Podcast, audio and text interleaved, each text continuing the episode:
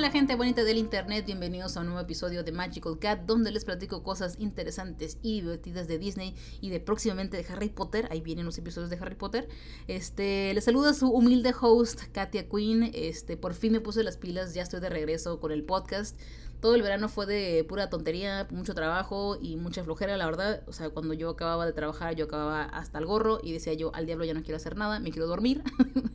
y pues ya no hacía nada, pero pues no importa, X, ya estamos aquí de regreso. La verdad me emociona mucho eh, volver en este mes de octubre, en el mes del terror, el mes del horror. Este, ando, ando con todo el spooky mood a todo lo que da porque pues nunca en mi vida había decorado mi casa de Halloween tan intenso como, como esta vez. Este, cuando era niña yo creo que sí pusimos tal vez una que otra calabaza o calavera por algún lado, pero yo este año me realmente me esmeré y puse casi algo halloweenesco en cada rincón de mi casa, en la cocina, en el comedor, en la sala, en el cuarto, en el baño, en todos lados hay algo de Halloween. Este, pero me gusta, me gusta porque me pone como de buenas a pesar de todo lo que ha pasado en este año tan feo. Yo creo que realmente aunque octubre es el mes del terror, creo que realmente 2020 ha sido el mes, el año del terror, con tanta pendejada con lo del COVID y todo este desmadre del encierro y bla bla bla. Y con los parques Disney cerrados, eso es más, eso me espanta más que cualquier fantasma o espíritu por ahí. Este, y bueno, en fin, este, creo que es una forma también excelente de comenzar octubre este, con la historia que les voy a comentar el día de hoy, la historia que les voy a platicar. Eh, es una de mis favoritas, una de las más interesantes y yo creo que tiene muchísima información. Va a estar largo el episodio de hoy, me imagino, creo que va para largo. Ojalá este, lo puedan aguantar, ojalá les guste y les llame la atención y sea interesante para ustedes. El día de hoy estoy muy emocionada de contarles de nuevo la historia de la Haunted Mansion, una de las atracciones más queridas e icónicas de los parques Disney y que es la protagonista de este mes. Este, especialmente, ¿se fijan cómo ya perdí la práctica total por dos meses de no hacer nada? Bueno, me refería a que especialmente en este mes de octubre creo que la Haunted Mansion es la protagonista, este, porque pues es todo tiene que ver con fantasmas y horror y espantos. Y también eh, lo que les quería comentar es que esta historia ya se las había comentado, ya se las había platicado en Disney Freaks cuando existía mi podcast anterior. Eh, la iba a poner, la iba a reciclar otra vez esta historia y se las iba a publicar así nada más aquí en Spotify, pero pero este como tiene música original de la atracción, es me dio cosilla ponerla y que me acusaran de copyright o algo así, no me quería meter en problemas. Y me pareció también importante eh, volver a, visitar esta historia y agregar cosas que no les había contado en la historia anterior. Este, y estoy muy emocionada porque hay muchos datos interesantes que les voy a comentar. Eh, va para largo, así que put your seatbelts on, bitch, porque se les va a volar, se les va a volar la peluca, se los juro.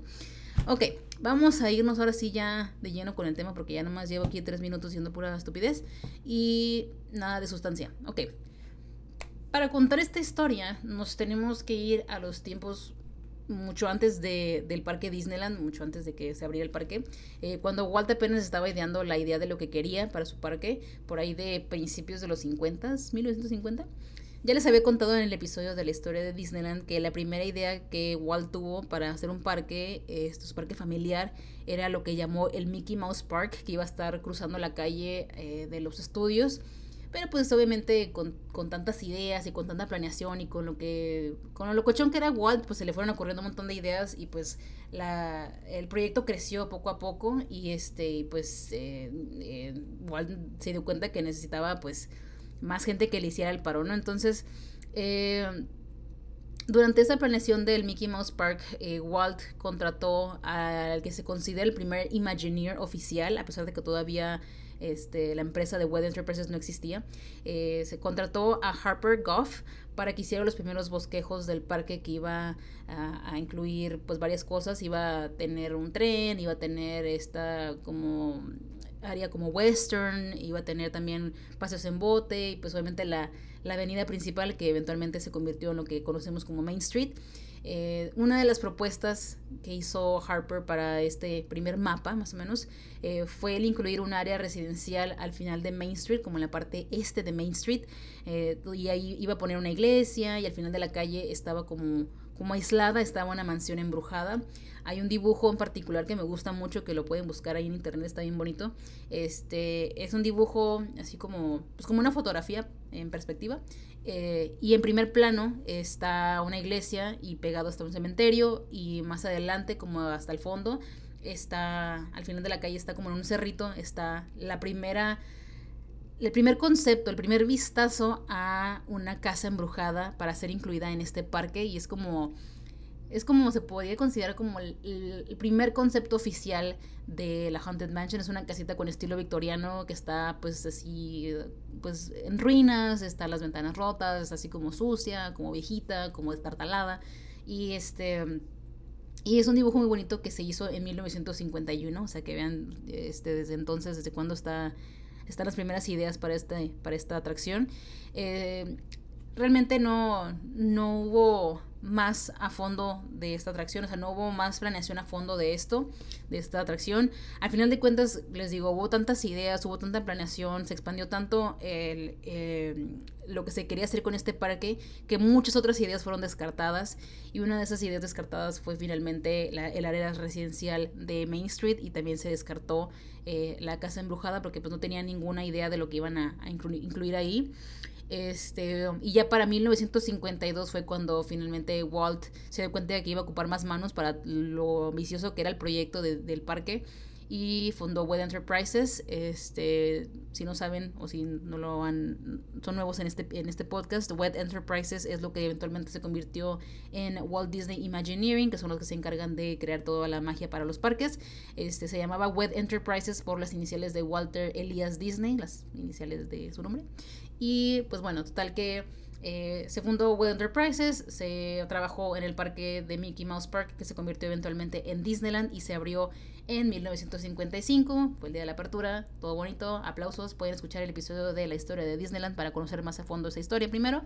Y bueno, como les digo, la mansión fue descartada y no fue una de las atracciones de apertura.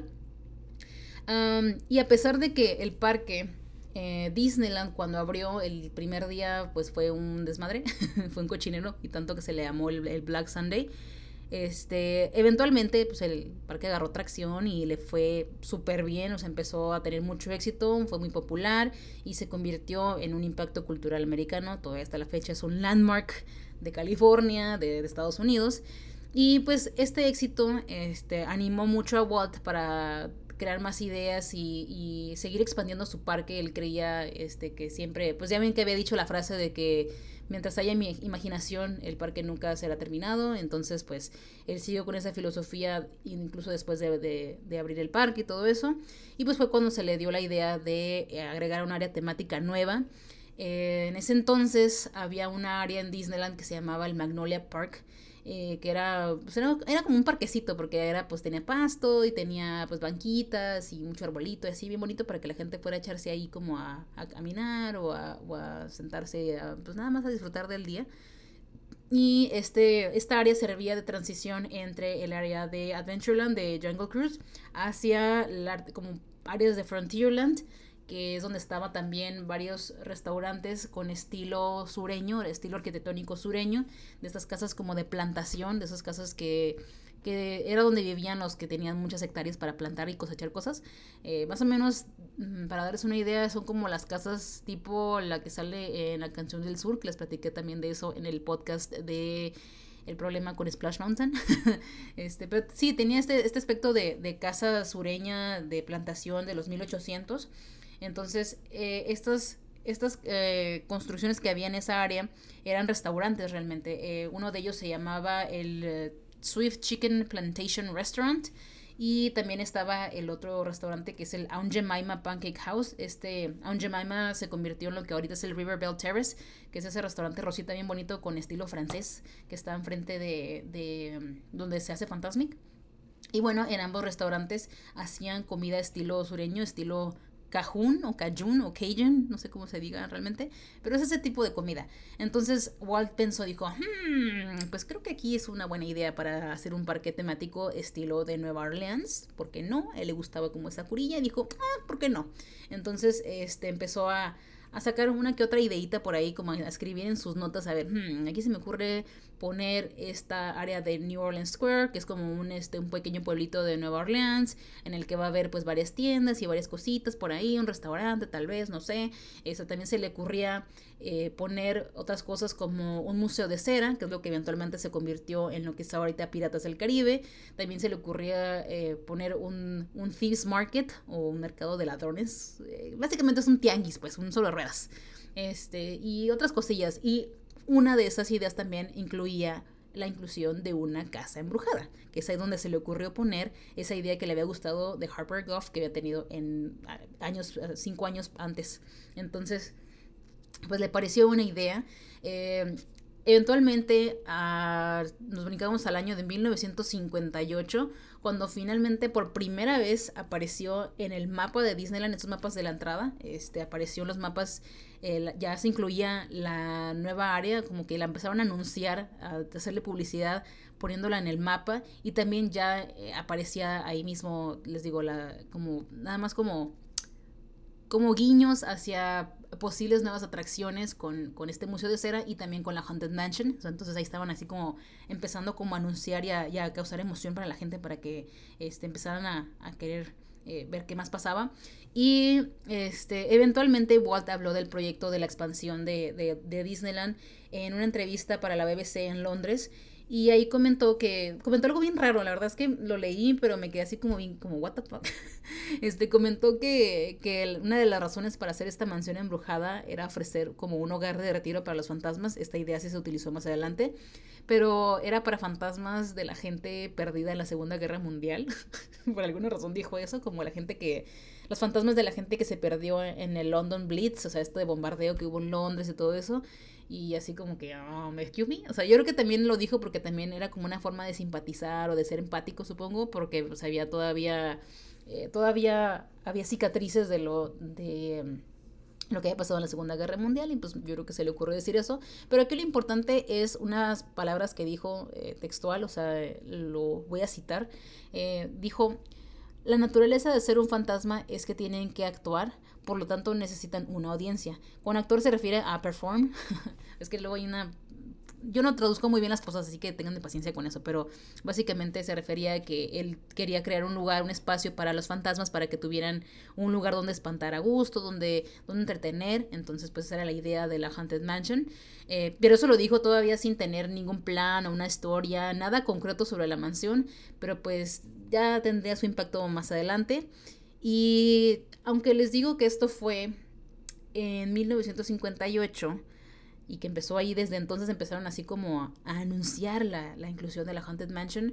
Todavía iba a pasar una década, o sea, más de una década, incluso poquito más de una década, para que finalmente el público pudiera conocer la atracción nueva y para que la Haunted Mansion finalmente viera la luz. O sea, más de 10 años. O sea, es una historia súper larga, es mucho es mucho ir y venir y es precisamente de lo que se trata del episodio del día de hoy. Les voy a contar todo lo que pasó en ese inter de 10 años, eh, de todo lo que, todas las trabas que tuvieron que pasar para que esta atracción pudiera ser. Y bueno, para eso también nos vamos a regresar tantito a 1957, un año anterior, cuando Walt contrató también este, a Ken Anderson, otro este, Imagineer, otro artista Disney, para que continuara con el proyecto de la mansión. Eh, Harper Goff había regresado a las películas después de la apertura de Disneyland, si no me equivoco. Y pues el caso es que ya no estaba trabajando él en eso, así que asignó Walt a Ken Anderson a que se pusiera las pilas para ver qué sacaba. A Walt le había gustado el trabajo y la experiencia que Ken Anderson había tenido en los juegos eh, los juegos oscuros o los dark rides, los juegos de interior. Le había gustado lo que había hecho y dijo, pues mira, la neta, te la rifaste en Mr. Toad, te la rifaste en, la atracción de Blancanieves y le parecía a Walt que también eh, Ken tenía una habilidad para, o como cierta visión para reinterpretar las películas animadas en una versión eh, de dos dimensiones y traducirla a las atracciones en tres dimensiones. Entonces, como ese tipo de, de, traducción del 2D al 3D, eh, de historias en las que pudieras sumergirte, o sea, esa, esa habilidad pues era algo que, que le gustaba de Ken a, Walt, y entonces le pareció como una habilidad eh, eh, esencial para la creación de las siguientes atracciones.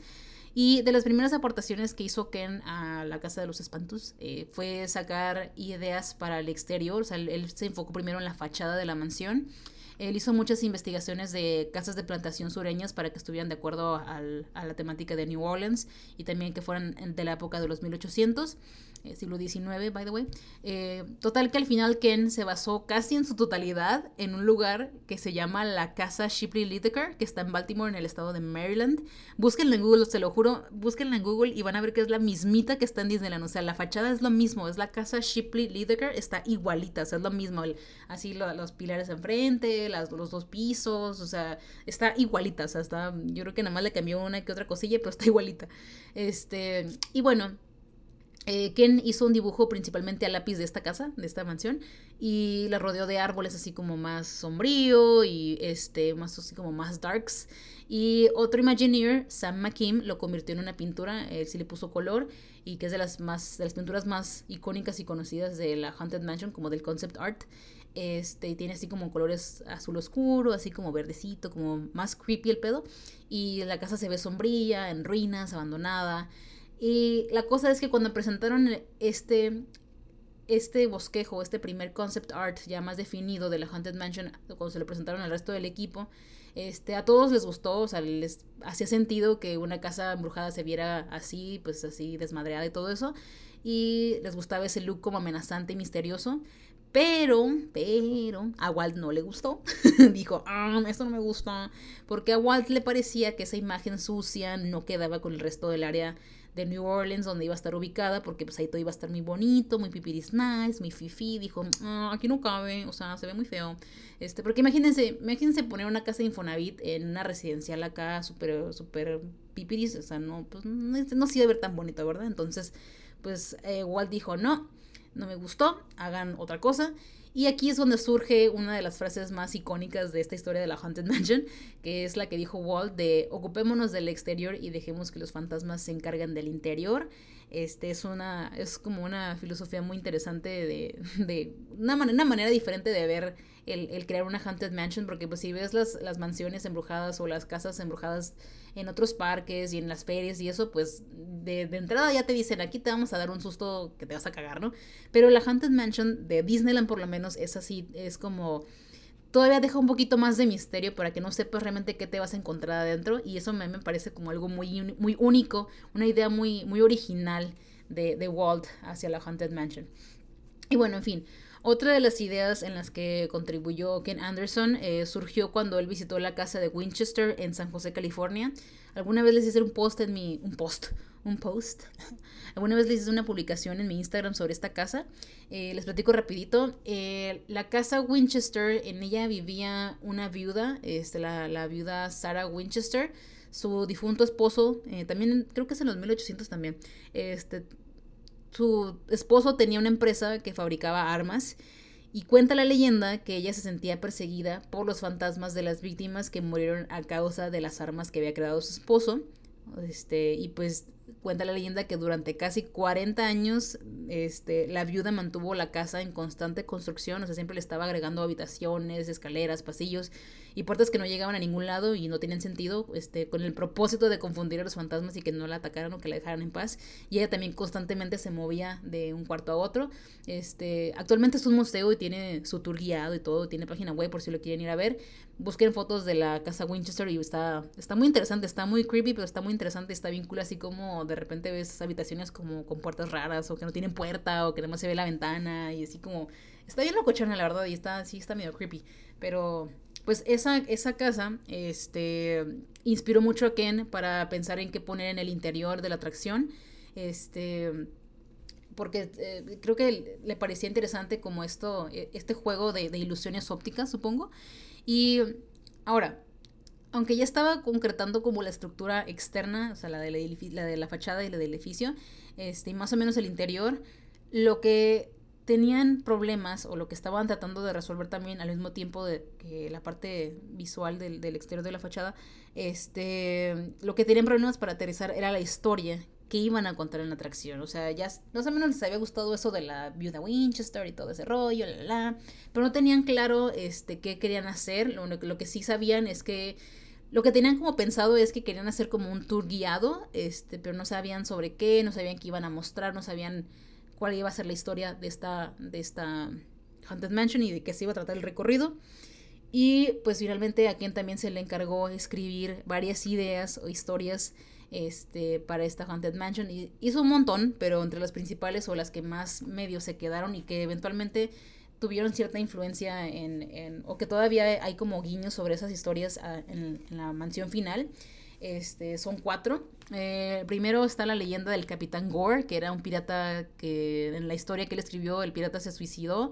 Este, de hecho, en la parte de, arriba de la casa también, eh, si, si buscan fotos de la Haunted Mansion actualmente, si ven hasta arriba, en la torrecita que está hasta arriba en el techo, hay una veleta, esa cosa que es como para, para que apunta al norte o al sur y que se mueve con el viento. Este, ahí es una veleta en forma de barco y está haciendo un guiño o una, pues una referencia al Capitán Gore. Y básicamente este vato, pues la historia es que se, se, suicida y que pues lo persigue un fantasma y no sé qué tanto. Este, esta historia se los voy a contar en otro episodio porque está más interesante, pero eh, lo voy a contar como en formato de, de cuentos de terror. este, pero está interesante y esa es una de las ideas, o sea, que era un capitán, un pirata, pues un navegante, un marinero que tenía esa casa y que era el dueño de la casa y que lo atormentaban fantasmas ahí adentro. Otra versión este, es la versión de Bloodmere Manor, que según la leyenda, cada día este, los, las personas de Disneyland intentaban arreglarla y que fuera bonita para que la gente pudiera visitarla, pero siempre los fantasmas se encargaban de desmadrarla otra vez y hacerle un cochinero y pues bueno, este, esa era como la cura o la idea. Eh, pero estuvo así como, no sé, como que no, no pegó tanto. Eh, también salió la idea locochona de que una grabación de la voz de Walt fuera el guía, este, y esa idea se convirtió eventualmente en el Ghost Host. Eh, y eso es como, me parece interesante, pero principalmente, al principio pensaban que, que, Walt podría ser el, el, guía con su voz.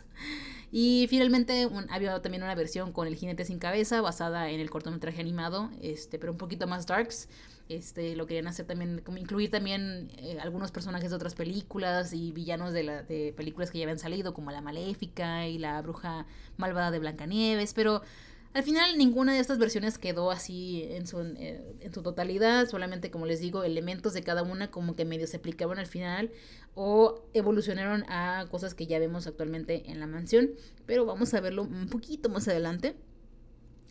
Eh, ahora sí, para 1959, ya a finales de los 50, Walt también agregó dos elementos más al equipo creativo, eh, que eran Yale Gracie y Rolly Crump.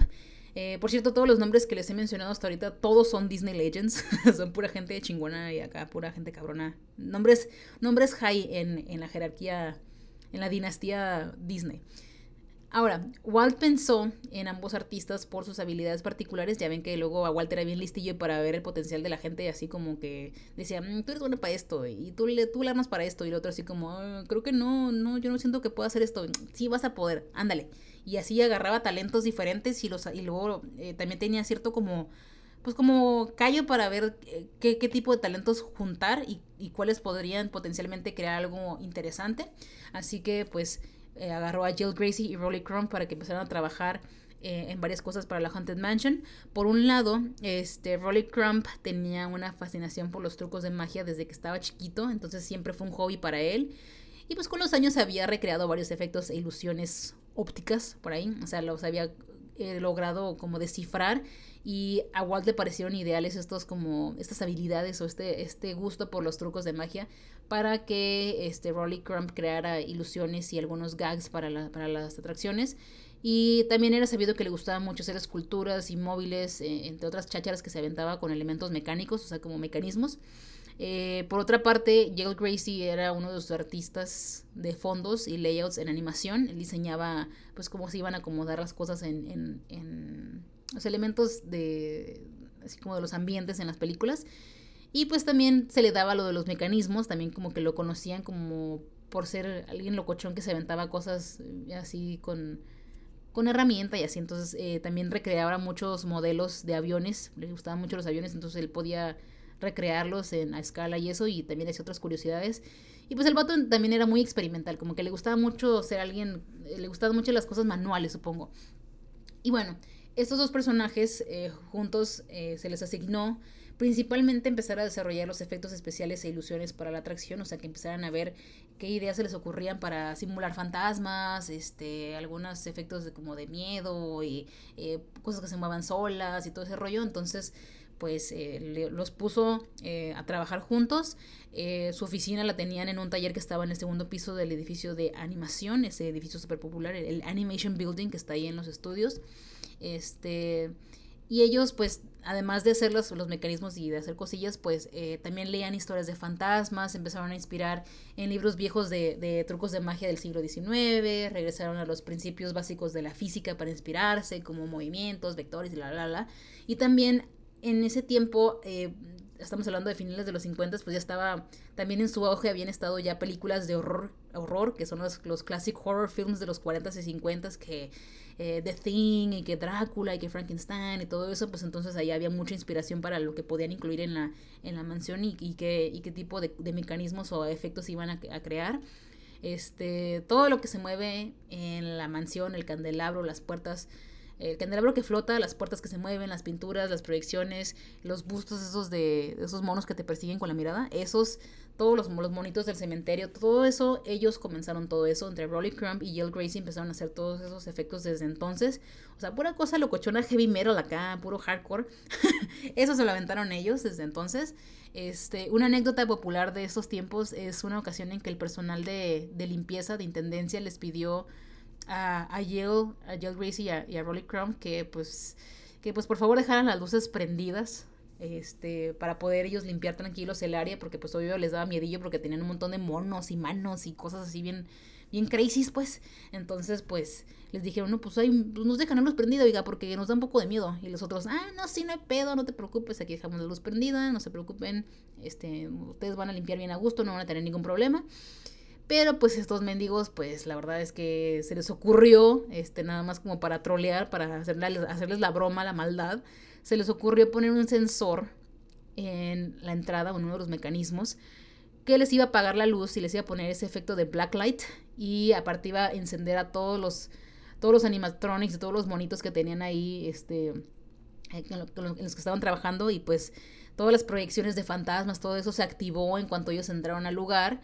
Y obviamente, pues se cagaron, se cagaron del susto, pues salieron corriendo y huyeron y ya nunca volvieron porque pues al día siguiente, cuando llegaron Rolly y Jill, cuando regresaron a trabajar, encontraron pues todo prendido, todo así activado y este, y encontraron pues todas las herramientas de limpieza, los escobas y todo lo que traían para limpiar en el piso tirado hecho bola ahí, entonces este, esa misma tarde les dijeron, así les hablaron ahí en las oficinas, les dijeron, oigan, pues este, saben que iban a tener que limpiar ustedes solo su cochinero, y adelante porque pues ya, pues por ojetes ya los otros ya no quieren volver. Entonces, o sea, esa fue una forma de ellos de también de experimentar y de ver si realmente funcionaban o qué nivel eran creíbles los, los, este, lo, lo que estaban creando. Entonces, creo que fue una forma de probar la efectividad de los inventos. Entonces, pues si no, pues por lo menos se echaron unas carcajadas o se burlaron de los güeyes, por lo menos se rieron. Entonces, me parece una anécdota muy interesante de, de cómo le sacaron un pedo a un par de intendentes. En fin, bueno. Bien, ya, se me, ya me perdí aquí en mi propio guion, ya toda pendeja. En fin, bueno, Así pasaron ya los siguientes años más o menos. Em, eh, estaban eh, Rolly Crumb, Ken Anderson y el Gracie trabajando en, en, este, en esta atracción, viendo ideas, sacando este, pues como propuestas y todo este rollo. Para 1961, el área de New Orleans Square ya había comenzado su construcción, ya estaban empezando a, hacer todos los cimientos, a levantar los edificios, a ver qué onda. Eh, Walt ya había creado también expectativa, como les digo, en el 58 cuando fue esa entrevista en la BBC, y también ya el área eh, ya estaba en los mapas y eso. Eh, desde aquí también ya tenían en planes el Blue Bayou Restaurant, que empezó como una tienda nada más y que tendría acceso a un museo de cera, que era pues, el Museo de los Piratas esta historia de luego también ya se las voy a contar en otro episodio. Eh, también la mansión, la mansión ya estaba pues ya súper anunciadísima. Eh, Walt la promocionó otra vez como un lugar de retiro para fantasmas y entre otros entes especiales. Este, y pues también anunció que por el momento estaba él eh, reclutando gente. Y siempre, siempre que le preguntaban sobre la mansión, él decía que estaba, tenía gente reclutando fantasmas alrededor del mundo y que no sé qué, y que pues tenían que entender este, que algunos fantasmas no, no, se, no, son, no se animan tanto a, y era un parque de diversiones que son muy, muy tímidos o muy temerosos, como que no, no, pues no, no se les toca tanto vivir en un parque de, diversiones. Entonces, él se aventaba así como sus, sus trips locochones para ir como aplazando la, la, eh, la apertura del parque, de, de, la atracción nueva.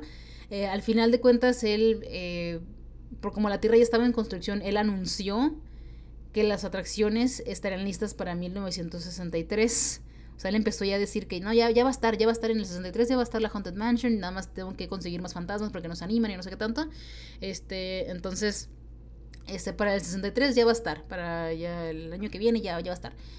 Desafortunadamente, pues dos armó la machaca y solo alcanzaron a construir el exterior, nada más, de la Haunted Mansion. Como les digo, ya habían establecido cómo querían el exterior.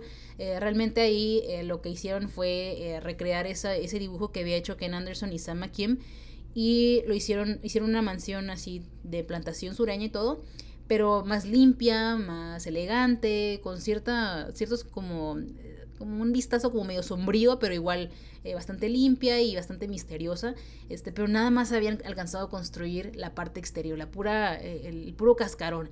Y pues desafortunadamente pues no, no pudieron abrirla a tiempo, no había nada, porque les digo, no tenían ni idea ni de qué se iba a tratar la atracción, entonces, o sea, no, no, no se armó pues. Otro personaje importante, Marty Clark, que también es Disney Legend, este, cuando en esos entonces él estaba pues, más joven, eh, para, para apaciguar a las masas que estaban así como entusiasmadas por la Haunted Mansion y que no vieron ninguna apertura para el 63, pues este, se le ocurrió poner un letrero afuera de la atracción para crear más expectativa y para que la gente se emocionara. Este letrero eh, básicamente avisaba que estaban reclutando fantasmas todavía y decía así, es, es, una traducción vaga según mi interpretación, les recuerdo yo no soy traductora oficial, este, pero igual es lo que puedo traducir, y el letrero decía lo siguiente, aviso para todos los fantasmas y espíritus sin descanso, las vacantes para el retiro después de la muerte están disponibles en esta casa embrujada. No se queden fuera bajo el sol. Disfruten su retiro en esta atmósfera de country club, en este elegante lugar para famosos fantasmas, fantasmas buscando hacerse de un buen nombre y fantasmas con temor a vivir solos. El arriendo incluye licencia para matar de susto a los visitantes de la galería de retratos, a los visitantes del Museo de lo Natural, de lo Sobrenatural, perdón, y, y visitantes al cementerio, entre otras divertidas áreas para espantar. Para reservar, envíe su currículum de experiencia previa al Departamento de Relaciones Fantasmales en Disneyland. Por favor, no aplicar en persona. Todo esto era, les digo, no sé tan buena para traducir, pero pueden buscar en Google y lo pueden leer en inglés, que tiene más sentido y se escucha más divertido. Pero en fin, el caso es que, pues, les digo, era, una, era un anuncio, un letrero para invitar a los fantasmas para que se unieran a, al parque. Este, y pues ya con todo y este simpático anuncio, desafortunadamente todavía pues no le tocaba brillar a la Haunted Mansion, todavía no era su momento, todavía no le tocaba. Este, al menos no durante los siguientes años. Este, y pues bueno, para ese mismo año del 63, este, aparte vino otro, otra interrupción más grande y todavía, este, que es más significativa. En el 63 les llegó la invitación eh, para participar en la famosa New York World's Fair, la feria de, Nueva York, donde hacían un montón de cosas de innovación y todo eso de tecnología. Y esta, y esta feria, este evento se iba a llevar a cabo en el 64 y el 65, este, en esos años. Entonces, todas las atracciones, todo lo que estaban trabajando en Web Enterprises en ese momento se paró, todo se detuvo, todo se puso en pausa para poder trabajar en este para poder trabajar en, desarrollar las cuatro atracciones para ese evento, porque tenían eh, diferentes compañías que se habían acercado para que les hicieran atracciones a esas, esas marcas. Por ejemplo, estaba eh, la atracción de Ford, que era el People Mover, estaba también la atracción de UNICEF, que es It's a Small World, que ustedes la conocen perfectamente, esa, también, esa atracción también nació ahí. También ahí, ahí nació la atracción de este, Great Moments with Mr. Lincoln. Total que, pues esto atrasó muchísimo la, este, la creación o la, el, pues el, desarrollo de la Haunted Mansion y muchas otras atracciones como Piratas del Caribe también. Este, pero aún así, con esta feria eh, aprendieron muchísimas cosas y esto les iba a ayudar muchísimo más adelante cuando ya, ya se pusieron más las pilas con lo que les quedaba pendiente. Este, vamos a dejar esto así como en pausa un poquito. Este, básicamente, pues pasó la feria, eh, vino 1964, fue la apertura de la feria y duró hasta el 65. Las atracciones que funcionaron y que fueron las más populares y que se robaron el show fueron las de, las de Walt Disney y esas atracciones como fueron tan exitosas se llevaron de regreso a los parques. Entonces ahí hubo también este pues más pérdida de tiempo en, el, en eso, en, llevar a cabo la logística de, construir, de, desarmar y, y, transportar y volver a armar en el parque las atracciones y las aperturas y no sé qué tanto. Entonces ahí hubo un, buen gap de tiempo este, en el que pues no, no hicieron nada hacia nada dedicado hacia la Haunted Mansion. Y bueno, una vez que terminaron todo el show de la feria y todo esto, ya que, ya que todos los artistas ya estaban libres de trabajo, libres de ese, de ese evento, ya los Imagineers pudieron regresar ahora sí a trabajar en los proyectos pendientes. Estos ya fue que hasta ya finales del 65, casi en 66. Este, y fue cuando eh, se unieron otros artistas y otros, otros em, Imagineers al, al, proyecto. Eh, por un lado, Rolly Crump, que él ya llevaba rato trabajando en eso, pues este, en Haunted Mansion, él eh, regresó ahora sí con ideas nuevas y con nuevas propuestas para lo que sería la la atracción y ahora sí para poder integrar los mecanismos que habían creado con Jill Gracie, este, para poder darles una historia, una historia a lo que había creado. A su idea lo llamó el Museo de lo Raro, este, porque en esta versión de la mansión encontrarías cosas inusuales, o sea, bien cosas bien marihuanas, la neta. Tenía un nombre así como de cera que parecía una vela, así una vela en forma de hombre, así o de persona. Y estaba así como en varios lugares tenía como llamas así derritiéndole la cera, así bien locochón, como quemándose el cuerpo bien, bien loco. También tenía como ideas de plantas carnívoras, como las de la película de Little Shop of Horrors. Uh, también había diseñado pues lámparas bien exóticas, muebles, espejos. Había también una idea de un cuarto como esotérico, así con una bola de cristal, que pues esto probablemente inspiró también la futura eh, sala de Madame Liora. Y también este, había un carruaje tipo gitano que estaría moviéndose así como de vez en cuando, estaría abriendo sus puertas, así como si estuviera poseído, mover, iba a tener móviles como afuera, decoraciones así que se iban a estar moviendo de vez en cuando, como si tuviera fantasmas adentro. Eh, eran cosas bien, bien raras, o sea, como cosas bien no tanto como de miedo, sino como que te dejaban como medio incómodo. Cosas raras. Total que a Walt pues también como que cuando vio su idea se quedó así como, ah, me, no, entiendo tu idea, pero está medio locochona. No está mal, pero está muy, está muy intensa, güey. Bájale un poco a tu trip y la neta, ese, pues no, no, o sea, la neta no. Creo que no va por ahí la cosa. Al final de cuentas, este, eh, mejor se fueron por otros, a buscar otros conceptos, este, para la historia de la Haunted Mansion. Eh, eso sí, no se preocupen, la verdad es que a pesar del gran trabajo que hizo Rolly Crump, hubo algunos elementos que, que todavía están en la mansión actualmente, que diseñó Rolly Crump en ese, en ese museo de lo raro, de lo raro. Hay varios elementos que sí, que sí están en la mansión embrujada, que se los voy a explicar más adelante en este episodio. Ah, y bueno, ahora sí, finalmente es cuando por fin, eh, para poder ahora sí buscar más ideas para, para encontrar la historia correcta para la Haunted Mansion, este, finalmente Walt decidió agregar todavía tres elementos más, los, los tres mosqueteros Disney Legends, que son Mark Davis, Cloud Coats y Xavier Atencio o Ex Atencio, como se le conoce. Estos güeyes son una, pues también son un crack, no son la gente chingona también de Disney y de los Imagineerings y de pues también de la, de la animación, por lo menos Mark Davis, o sea, Mark Davis lo conocemos por ser uno de los Nine Old Men, toda una leyenda de la animación y del Imagineering. Él ya tenía experiencia con crear personajes divertidos, él es el que se encargaba de hacer todas las cosas locochonas y cómicas de, de los personajes, le gustaba mucho hacer las partes de los gags, todo esto, toda la parte graciosa que puedes encontrar en películas y en, y en, y en atracciones es gran parte por el trabajo de Mark Davis. Este, y también aparte él ya tenía pues bastante experiencia con trabajar eh, en los animatronics o de, o de aplicar su, su, creatividad a los animatronics, porque él también se encargó mucho de ser él fue el, como el líder creativo del de, Enchanted Tiki Room, entonces pues él ya, ya sabía ya sabía cómo mover los tamales, ¿verdad? Entonces, pues eh, Walt dijo que sería el indicado para, para crear y para materializar a los personajes, a los fantasmas que encontraríamos dentro de la mansión. Eh, eh, Mark Davis fue finalmente quien estableció gran parte de las escenas que veríamos en, el, en el parque, como la sala de los espíritus que evolucionó al lugar de Madame Liora. Se inspiró obviamente también en parte en el sketch que les, dijo, que les digo que, que hizo Rolly Crump. Este, y también él hizo sketches para el personaje de la novia que después conoceríamos como Constance Hatchway. Él hizo muchísimos bosquejos de muchos fantasmas y de ghouls y de, de muchas criaturas y entes y espíritus este, divertidos que incluir en la mansión y la gran mayoría están ahí. O sea, si ustedes ven, eh, buscan imágenes del arte conceptual de Mark Davis en internet, este, para la Haunted Mansion van a darse cuenta que muchos personajes, sus dibujos básicamente están dentro de la, de la Haunted Mansion. Ustedes los pueden ver perfectamente ahí, los pueden identificar entre que está la armadura, que están los fantasmas, ciertos este, personajes de la banda al final de, la atracción en, el, en el cementerio, todo eso. Él básicamente, pues, él se, él se encargó básicamente de los, de los personajes. Este, y bueno, eh, también al final de cuentas él es el que, él es el que le daba ese tono de comedia y estilo caricaturesco a la atracción. Por otro lado estaba también, como les digo, el otro Disney Legend Cloud Coats. Él originalmente era artista de backgrounds, de los fondos de las películas, de los, como de los, pues sí, de los, de los interiores, de los paisajes y todo eso. Y a él se le asignó diseñar los interiores de cada una de las habitaciones y escenas de la, de la Haunted Mansion, o sea, que le, pues, que le diera ese, ese look así como gótico y ese estilo como este pues más terrorífico a cada una de las escenas que había dibujado Mark o de las ideas que tenía Mark. O sea, ellos trabajaban mucho mano con mano.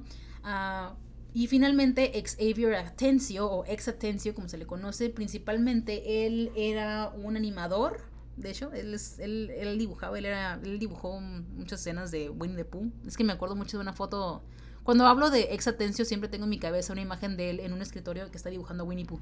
No sé por qué siempre me acuerdo de Winnie Pooh cuando hablo de, de ex Atencio. Pero en fin, en esta ocasión eh, creo, que fue al que le tocó el trabajo más locochón o más inesperado porque ex Atencio se le asignó que escribiera el guion de la atracción, o sea, que se encargara del script para la atracción, cosa que pues él, él sentía que no era el indicado porque pues él trabajaba animando, él trabajaba dibujando, no escribiendo, él no se consideraba un escritor, entonces él decía, pues güey, ¿cómo le voy a hacer yo si pues no, o sea, yo esto no es lo mío, pues, pero pues Walt ya saben que tenía su, ya saben que tenía, les digo, Walt era el, era el, era el que tenía el buen ojo para encontrar talentos donde la gente menos lo esperaba, entonces, este, pues él, él le decía, no, pues es que Walt sabía perfectamente que, que eh, Xavier Atencio también había estado trabajando en, Piratas del Caribe. Y de hecho, precisamente lo que pasó aquí fue que cuando estaban haciendo la atracción de Piratas del Caribe, no quiero hablar mucho de esto porque también no es para otro episodio, pero básicamente eh, Ex Atencio fue el que se le ocurrió eh, la canción de, de, A Pirate's Life for Me, la canción icónica de Piratas del Caribe, porque estaban buscando una forma de, de como de atenuar el tono violento de los, de los piratas. Y les pareció que y perdón, me estoy, me estoy, me estoy ahogando, maldita sea. Mm. Un poquito de agua. Bueno, total que Xavier Atencio, ex Atencio, pues él se le ocurrió que el usar una canción como más payasona, más alegre, más divertida, este podría, podría ayudar a apaciguar ese como ese mood violento de los piratas, porque pues obviamente en la atracción estaban haciendo su desmadre. Y de hecho él empezó como a taradear la canción, como, como a sacar. En ese mismo momento se le ocurrió como una tonadita y Walt dijo, eso, ándale, escríbelo y pónmelo en una canción y avídatelo ahorita mismo. Y entonces ahí, con esa idea que sacó Exatencio para la Piratas del Caribe, eh, Walt vio potencial para que Exatencio también pudiera escribir canciones y escribir este eh, la temática o como la música, la, canción para la, para la Haunted Mansion, porque también pues a pesar de que Xavier Atención no sabía absolutamente nada de escribir, pues dijo, pues si me tocó trabajar haciendo esto, pues de alguna forma pues me pongo el sombrero de pirata y, el parche y pues me convierto en pirata y veo cómo le hago, ¿no? Y al final pues fue un, fue fue un éxito total, entonces pues Walt confiaba en el talento y el potencial de Ex Atencio, así que finalmente pues él se encargó de escribir, eh, de juntar todas las piezas de, de tanto de Cloud Codes como de Mark Davis para que la historia tuviera cierta cierta coherencia. y bueno, esto, este trío de, de, mosqueteros trabajaron simultáneamente, este, ya sea con rebotar ideas o hacer que, que tanto la canción como las escenas tuvieran sentido. pero todo se vino abajo, todo se derrumbó en 1966. Este, la cosa se puso tensa y bien triste eh, en diciembre de 1966 porque eh, sin verlo venir, sin esperarlo, sin así, sin previo aviso, de la nada, este, les llegó la noticia de que Walt Disney, el gran jefe, el gran señor, el, el hombre de la última palabra, pues había fallecido. El 15 de diciembre Walt Disney murió de cáncer de pulmón, con el que ya llevaba pues rato batallando y pues él nunca le dijo a nadie de que se iba, de que estaba enfermo ni nada para que pues no se interrumpiera y no se distrajeran nadie de, de de hacer su trabajo, de seguir haciendo magia, de continuar con, con el estar creando para, para el público. Este, y con la muerte de Walt Disney eh, fue un impacto no nada más en el Imagineering, y, fue un impacto en su familia, fue un impacto en toda la empresa, en todos los niveles, en todas las áreas, en todos los departamentos, en, en animación, en los live actions, en, en las cosas de la televisión. En todos lados tuvo un gran impacto la muerte de Walt, porque pues básicamente este se dieron cuenta de cuánto dependían de Walt y, de todo el trabajo que él realmente hacía y de que ya no tenían dirección, o sea, ya no sabían, o sea, ya se habían quedado así como, bueno, ¿y ahora qué? O sea, ¿qué vamos a hacer? ¿Quién nos va a dar la última palabra? ¿Quién nos va a decir para dónde, para dónde le damos, no? Porque al final de cuentas, por más que ellos hicieran mucho trabajo y sacaran muchas ideas y todo eso, el que decía lo último y el que decidía qué onda, pues era Walt Disney. O sea, ¿y cómo le iban a hacer? O sea, era, era como el, el gran temor de la gran mayoría de, o sea, de, de, las personas que estaban como en puestos altos, pues los que, la gente que tenía de alguna forma cierta responsabilidad de, de, departamentos y de, y de atracciones y de animaciones y todo eso, entonces pues fue algo que les pegó muchísimo y aparte pues también les pegó mucho emocionalmente porque pues habían perdido no nada más este a, a un jefe sino que habían perdido a su líder al padre al, a su a su amigo pues. Entonces, pues fue, un, fue una etapa medio, medio difícil el adaptarse y el, y el continuar con hacer las cosas, el continuar con los proyectos y el de no, no detenerse y el constantemente estarse preguntando qué haría Walt. Este, y bueno, total que, pues, de alguna forma, pues, se, se limpiaron la, la, la, lagrimita, las chapitas y dijeron, pues, bueno, vamos a seguirle. Entonces, este, eh, en ese tiempo vino uno de los conflictos más conocidos de, de la Haunted Mansion, uno de los dramas, o sea, uno de los teas más, más, más conocidos pues aquí en, la historia de la Haunted Mansion, que fue el conflicto entre Cloud Coates y Mark Davis, que mira, se llevaban bien y ya habían, ya habían tenido éxito con Piratas del Caribe porque también habían trabajado juntos. Este, ya de ahí se habían llevado bien, ahí, ahí sí habían sacado todo súper bien, ahí sí habían, pues les había, les había ido bien con este, con esta atracción, ahí lo estaban, ahí les iba bien. Pero cuando se trataba de la Haunted Mansion, ahí sí tenían una broncota, porque, número uno, con la muerte de Walt, como que, a pesar de que eran un equipo, como que cada quien en su, en su cabeza, cada quien dijo, ah, pues pues ahora yo soy el líder, ¿no? O sea, mira, yo, ahora yo me voy a encargar, yo soy el que a mí me toca, a mí me corresponde este, ser el director creativo, ¿no? Pero pues cada uno pensó lo mismo, o sea, cada uno se creía el, mero mero y pues así como que no daban su brazo a torcer y aparte testosterona a hombres, pues oye, luego se ponen bien necios y, o sea, me los imagino así como peleándose y como, no, yo quiero esto, pero no, yo quiero el otro, porque tenían, tenían ideas bien contrarias. Por un lado, este, eh, Mark Davis, eh, él quería, como les digo, tenía como más experiencia con personajes de caricatura, más acá como más payasón. Entonces él quería que la mansión tuviera más chistes, más cosas divertidas, que fuera más relajado, más divertido, más entretenido, más con sentido cómico, más alegre eh, dentro de lo que cabe, ¿no? Porque pues siguen siendo muertos y difuntos y eso. Este, pero, por, pero pues Cloud quería totalmente lo contrario. Él tenía como la idea de que la atracción tuviera hiciera más sentido con el nombre de Haunted Mansion y que realmente te sacara un buen susto, que realmente fuera creepy, que fuera tétrica, que, que sí de plano te, te salieras así como... o sea, que sí te espantaras un, un buen, pues. Entonces, pues eh, ahí se dividieron los equipos, ahí estaban así como había gente que estaba del lado eh, de Mark Davis y había gente que estaba del lado de Cloud Codes y nomás no se ponían de acuerdo los viejillos, entonces pues había, ocupaban a alguien, un mediador, alguien que, que pudiera integrar este, eh, estas dos ideas y yo creo que finalmente este, quien ayudó mucho fue el mismo ex Atencio, como el tercer mosquetero, que él, él dijo, ¿saben qué? Espérense. O sea, como que les dijo, a ver, aguanten tantito, vamos a ver qué se puede hacer. Y de alguna forma logró que cada uno se diera micha y micha, o sea, se fueron mitad y mitad. Y este, finalmente pudieron integrar eh, una historia no lineal o no una historia como consecutiva, sino como una temática que evoluciona dentro de, de, la, de la atracción este, porque pues también eh, Exatenso se encargó de que, de que en el script que él escribió pudiera integrar ambas, ambas ideas, ambos conceptos, tanto de Cloud, de Cloud Codes como de Mark Davis, este, y para que también tuvieran las escenas, tuvieran transiciones fluidas, para que la historia, digo, para que la traición tuviera sentido, por lo menos, o que tuviera como una secuencia, a pesar de que no hubiera una historia como tal. Este. Además, también aprovechó para aplicar el mismo principio de Piratas del Caribe, de que de creó una canción que no importara en qué punto la empezaras a escuchar, este, pareciera no tener fin, ni principio ni fin. Y así es como creó la canción de Grim Greening Ghosts. O sea, la creó para que tú pudieras escucharla en cualquier punto y siempre cantar lo mismo. Igual también como lo que pasó con la de It's a Small World. Este era como el tipo, el mismo estilillo. Este, pero aunque es la de It's a Small World, la escribieron los hermanos Sherman. Esa no la escribió Exatencio, by the way. Este, en fin, eh, la música la, la de, la canción de Grim Greening Ghosts, como dato extra, la compuso George Bruns y la melodía es ajustada a diferentes tiempo, tempos o arreglos para que transmitan diferentes sensaciones y que tengan sentido con lo que les voy a contar ahorita. este, a pesar de que les digo que estos tres mosqueteros decían que no tenía una historia secuencial como tal eh, en la Haunted Mansion, Tony Baxter, otro gran Disney legend, eh, lo analizó más tarde, o sea, él no, él no le tocó esa época, pero él analizó la mansión más tarde y él, él propone, o él dice, que para él básicamente eh, la historia, la Haunted Mansion sí tiene como una historia, como una secuencia, como, como que la divide en tres fases. Eh, y yo lo, lo, sí, lo, sí lo logro ver y creo que para mí fue como cuando lo leí fue como, ay, sí es cierto, güey.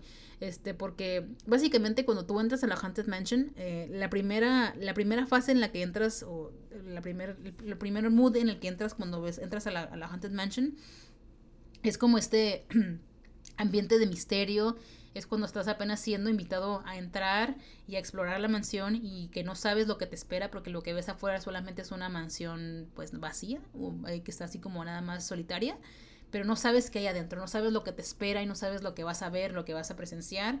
Entonces, este, pues recorre los pasillos y ves algunas ilusiones ópticas como dándote a entender que efectivamente probablemente la, la mansión esté poseída, como que te empieza a dar como este como este primer susto, como que te empieza a poner como nervioso, como a ver qué, porque no sabes qué va a pasar. Luego de ahí, este, ya una vez que te subes y que empiezas a pasar por, por la parte de las puertas que se mueven y que vas por el pasillo donde ves a la, la vela flotante, que nada más ves cosas moviéndose solas pero no ves quién las mueve, pasas a la segunda fase que es que comienza con Madame Liora en el, en el cuarto ese donde está ella flotando. Este, y ella es cuando eh, es cuando ella ya llama o manda, manda a traer a los, a los espíritus con su, con su canto, con esas rimas que hace. Ella manda a llamar a los espíritus para que, para que vengan a saludar y para que vengan a socializar, como lo dice la canción. O sea, ella se encarga de que decirles, hey, vénganse porque aquí hay visitantes, vengan a saludar. Y luego pasas a las escenas del salón, las, de la escena del baile, este, y de luego te pasas a la habitación de Constance eh, donde está también el ático y también ves un fantasma tocando el piano y todo eso. Y ves también el Hatbox Ghost al final, antes de, salir al cementerio. Y en esa transición, este, donde ves a los fantasmas bailando y eso, es cuando ya se hacen reales o como que aparecen. Y te salen a saludar y te invitan a bailar y te invitan a ser parte de la fiesta, te invitan a conocerlos, ya, ya finalmente los logras ver por primera vez este, una vez que, que Madame Liora los manda a llamar.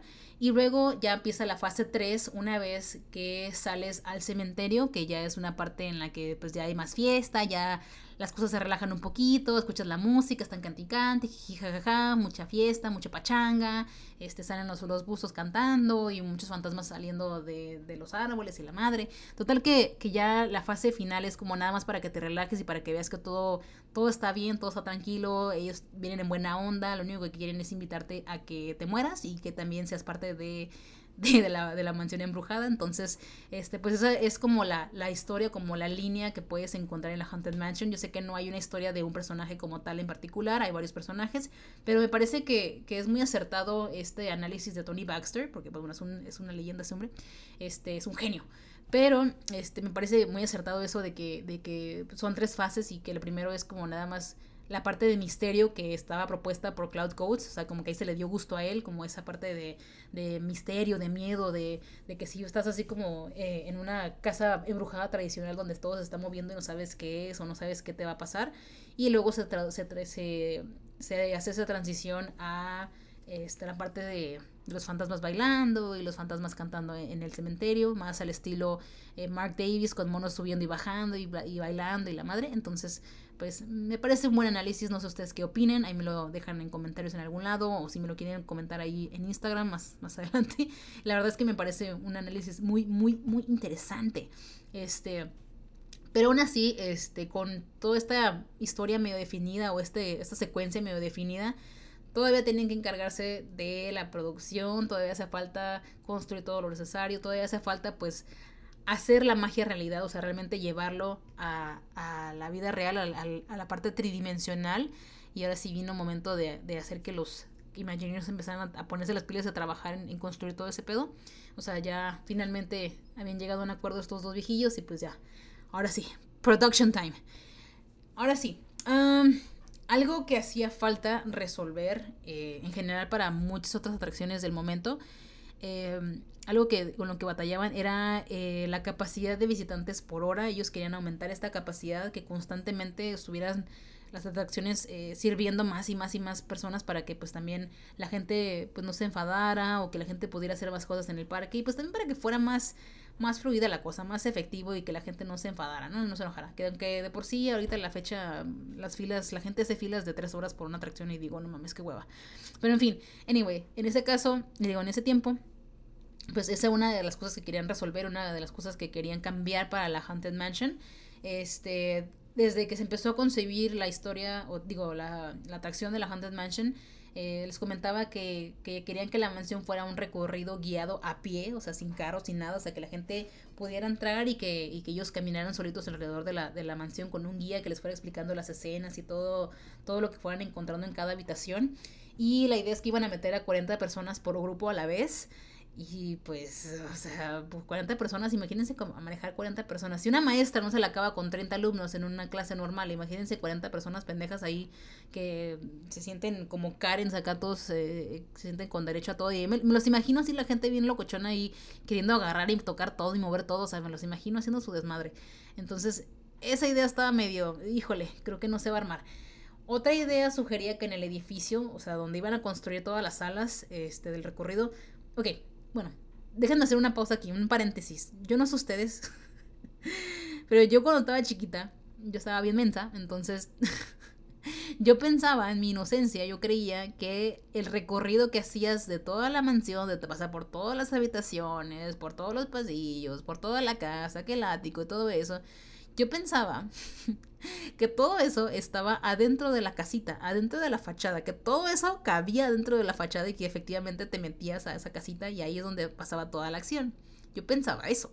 No sé si ustedes también lo piensan hasta el momento, si ya les mate la burbuja, pero no es así la cosa. Este, en sí, eh, la atracción y muchas otras, y en realidad todas las atracciones, la mayoría, son, se llevan a cabo en edificios externos o edificios afuera de, este, del, parque, o sea, como por afuera de, de donde está el parque este, o los, donde están los límites del parque, este, son como bodegas gigantes o como stages, como les llaman, este, sets donde pues ahí construyen todo, pues porque obviamente todo no cabe en un lugar tan chiquito. Entonces, este, pues la idea aquí para que pudieran resolver esa onda de, de la capacidad de la gente de, de, pues, despachar gente en, en, la atracción de la Haunted Mansion, una de las ideas que sugerían es que el edificio se partiera en dos, se hicieran dos atracciones exactamente iguales de la Haunted Mansion y que y que a la vez estuvieran eh, haciendo recorridos para grupos de dos personas, o sea, pero grupos de, dos grupos de 40 personas para que pues duplicara la cantidad de gente que fueran despachando. Pero también esto no resultaba una buena idea porque al dividir el espacio donde querían hacer la Haunted Mansion, pues daba espacio a muy poquitas cosas y la gente realmente no iba a ver nada, o nada muchas cosas interesantes. O iba a estar muy cortito el paseo, entonces como que dijeron, nah, no funciona esta idea, no les gustó. Entonces pues eso también fue descartado, el dividir la, la bodega. Ah, y también les pasó por la cabeza copiar el sistema como de Piratas de Caribe y de It's a Small World usando botes por alguna razón, con la justificación de que en la historia la casa se estaba hundiendo en el bayou, en el pantano, o sea que se estaba hundiendo y por eso había agua. Este, pero pues no tenía sentido, o no les hacía sentido, o no, no les gustaba la idea de tener un río dentro de una mansión, o sea, como que no, no tenía sentido eh, que fuera, que subieras y bajaras por la mansión y que hubiera como un riachuelo adentro de la mansión. Este, así que pues Fue hasta 1967 que finalmente encontraron una solución. Este, eh, un tiempito antes, eh, eh, el Imagineer y también Disney Legend Bob Gurr estaba en la oficina de John Hench, otro gran Disney Legend e Imagineering, este, y pues se habían juntado y mientras hablaban de lo que habían aprendido en la feria de Nueva York, Bob tomó una manzana decorativa de plástico que tenía John Hench en su oficina o algo así, una manzana así decorativa, y empezó a jugar con ella, o sea, estaba haciéndola girar con el tallo, se empezaba así con, la agarró del, del tallito y empezó a darle vueltas con el dedo. Y fue en ese momento en el que se le prendió el foco al Bob y dijo, le dijo a su amigo, oye, güey, ya sé, dijo, o sea, de repente se le cayó la idea como, de, como el Espíritu Santo. Tenemos, que, ¿qué te parece si hacemos un sistema de carritos de cadena, pero así como, o sea, como un tren, pero que en lugar de que estén los carritos estáticos, ¿qué te parece que den vueltas, que puedan girar 360 grados y que puedan ladearse en varios ángulos? Y el otro así de, ah, bueno, mames, qué perra idea, güey, Simón. Entonces, usando ese punto como referencia y también tomando inspiración de una atracción que era el People Mover, que también habían desarrollado en la Feria de Nueva York, este, utilizaron como esa, esa tecnología de, de los carros en línea o en fila y de esa manera, eh, juntándolo con la idea de los, de los carritos giratorios, crearon eh, el conocido OVNI Mover, que es, es primo del People Mover. Y para no hacer el cuento más largo, este, se trata de un carrito en forma de concha, que es el que conocen ya, es el de la Haunted Mansion. O sea, el Omnimover es el nombre oficial o técnico de ese carrito, es el, el que ustedes ahora conocen como Doom Boogie, que es como se le bautizó eventualmente porque pues era para la Haunted Mansion. Pero esa fue la idea principal, o sea, la inspiración para crear el Doom Boogie el, el, era salió de una manzana. O sea, salió de cómo Bob Gurr empezó a jugar con la manzana y que dijo, ah, mira, parece una bolita, ¿qué tal si le cortas aquí, aquí, le cortas allá y metes a la gente en medio y listo? O sea, y la haces girar y la podemos manipular y mover a donde se nos dé la rechingada gana. Y este, lo chingón de esta idea es que al ir en cadena, o sea, al poner a todos los carritos en, en fila, este, como en el People Mover, este, pueden estar subiendo gente continuamente sin detenerse, o sea, sin, sin que hubiera interrupciones. Y lo mejor es que ahora podían controlar a los visitantes y todo lo que iban a ver. O sea, ya podían controlar en qué momento iban a girar hacia, hacia qué ángulo, en qué momento iban a ver hacia arriba, hacia abajo, para que ellos pudieran este, experimentar la historia de mejor manera. O sea, ellos iban a planear exactamente hacia qué lado iban a, ver este, qué escenas iban a ver durante la mansión, para aprovechar mejor el espacio y también para que este, tuviera más sentido la secuencia y se pudieran eh, experimentar mejor la atracción. Entonces a mí se me hace como que está bien, está bien random así el cómo cómo sacaron de una manzana. O sea, vean, ven lo, random que pueden salir las ideas. O sea, de una manzana se les ocurrió resolver el gran problema que habían tenido durante años de cómo carajos mover a la gente. Y eso fue un sistema muy efectivo porque no nada más funcionó en esa atracción, sino que también funciona en muchas otras atracciones en, en los demás parques. O sea, esta misma tecnología, el mismo Doom Boogie, el mismo Omnimover, lo tienen en el juego de la sirenita, por ejemplo. La atracción de la sirenita, ahí sí es una concha, o sea, es la, forma, es la misma forma de la concha, pero es el mismo sistema de que te subes al carrito y le das, vámonos. Y también los Dark Rides ya tenían como más o menos ese sistema de, de los carritos, entonces pues ya, o sea, ya ha sido como una de las de las cosas más innovadoras que hizo este, este eh, Imagineer. Bob Gurr también es conocido, por cierto, como paréntesis. Bob Gurr también fue el que diseñó este el, el, roller coaster de el Matterhorn, by the way. Es como el, como el highlight de su vida. en fin, este. Total, que eh, ahora sí, eh, finalmente, ya resolviendo esto de, de, cómo iban a mover a la gente, ya teniendo la historia, ya eh, llegando a un acuerdo de qué es lo que iban a presentar, de qué se va a tratar, ya con la música, ya con la letra, ya con, este, con todos los personajes que iban a incluir, todos los fantasmas y todo eso. Ahora sí, después después de 18 años entre que sí, que no, que jiji, jajaja, que la interrupción, que la feria, que la chingada, finalmente la Haunted Mansion abrió a todo el público el 9 de agosto de 1969. O sea, aparte de desde que, desde el 67 en el que se, se resolvió lo de la gente del, del People, del Omnimover y del Dumbo y todo ese rollo, todavía pasaron dos años más de construcción, de poner todo en su lugar, de integrar todas las ideas, de integrar todo, lo, de hacerlo posible y de hacerlo real. Tomó dos años la construcción de, todo el interior, de, de, de, realmente terminar toda la estructura interior y toda la decoración y todo eso. Y finalmente el 9 de agosto del 69 fue cuando finalmente la Haunted Mansion vio la luz del día o vio la oscuridad del día, no sé, un juego de palabras. Este, pero hubo aperturas unos días antes para prensa e invitados especiales, pero ya finalmente para el público se abrió, se abrió el 9 de agosto. Y la atracción ya llevaba anunciada hacia el público, o sea, aunque se planeó desde los 50, pero ya hacia el público llevaba por lo menos 10 años anunciada, ya estaba en el mapa, ya había estado al exterior ahí desde el 63, o sea, ya llevaba este buen rato este eh, emocionando a la gente, la gente ya estaba así como con desesperada de, bueno, a ver a qué horas, ¿no? Y durante todo ese inter, desde que estaba la, la pura fachada nada más en eh, allá afuera y que todavía no se abría la atracción al público, desde entonces ya había empezado a, a, ver eh, historias urbanas o leyendas o chismes por ahí, o sea, la gente estaba bien locochona, estaba bien intensa y empezaron a, a decir que, a esparcir rumores de que seguramente se habían tardado porque alguien estaba muerto ahí adentro, o que sí realmente estaba embrujada la casa, o que, este, no sé, que cosas misteriosas estaban pasando ahí, que se había muerto gente adentro, que la gente, los constructores estaban muriendo, cosas así bien locochonas. Ya ven que la gente luego es bien, es bien amarillista y pendeja. Bueno, hace que, hace, hacen cosas así como bien locochonas y que en el caso, ¿no? Como que les encanta el, el hacer así chisme y esas cosas. Entonces, Afortunadamente esto jugó en favor de la Haunted Mansion porque entre todos esos rumores la gente es bien morbosilla. Entonces decían, ay, pues queremos ver qué hay adentro, queremos ver qué está pasando, como por qué se tardaron tanto, cuál fue la gran, o sea, por qué se, o sea, cuál fue la gran cosa que, hizo que se tardara tanto la atracción.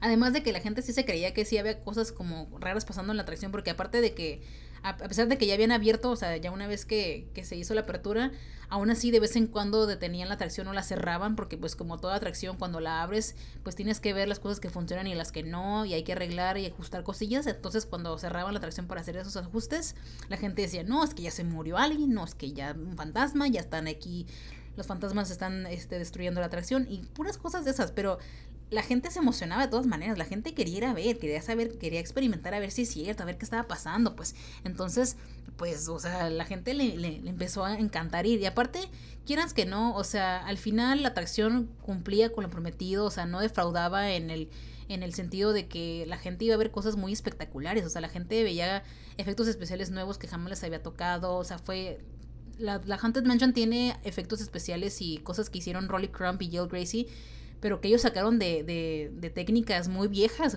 técnicas que llevan años y años y, siglos y siglos, bueno, no siglos, pero muchas décadas este, eh, en, el, en, la humanidad, pues, y que ellos las aplicaron y les reinterpretaron y que les dieron personajes y eso. Entonces la gente sigue quedando maravillada, la gente sigue quedando asombrada. Y a pesar de que ya te sepas uh, el chiste o que ya te sepas cómo funciona la atracción, que ya te sepas cómo, cómo es o por qué funciona de tal forma, te sigue emocionando, pues, y eso es lo como lo bonito de, de la Haunted Mansion, eso es lo como lo perro de que por eso no envejece esa atracción, por eso sigue siendo tan popular, por eso sigue siendo tan, tan interesante y, tan, y tan querida por el público, porque a pesar de que ya te sepas el chiste, te encanta seguir, o sea, te encanta ir a verlo, pues, porque también este tipo de, de, mansión y este tipo de efectos no los ves en cualquier otra, en cualquier otro lugar, no lo ves en la feria del pueblo, no lo ves en, en la, en la en una atracción en otro ningún otro lugar, pues la verdad. Entonces, eh, efectivamente esa atracción, la Haunted Mansion, se volvió totalmente una un icono, es una de las atracciones más queridas que la gente ama y, y, pues rompió récords, o sea, a los pocos días ya, o sea, había, había pasado el récord de, de visitantes al día, entonces este, eran miles y miles de personas las que habían ido, ido a ver la atracción, pues la gente estaba emocionada.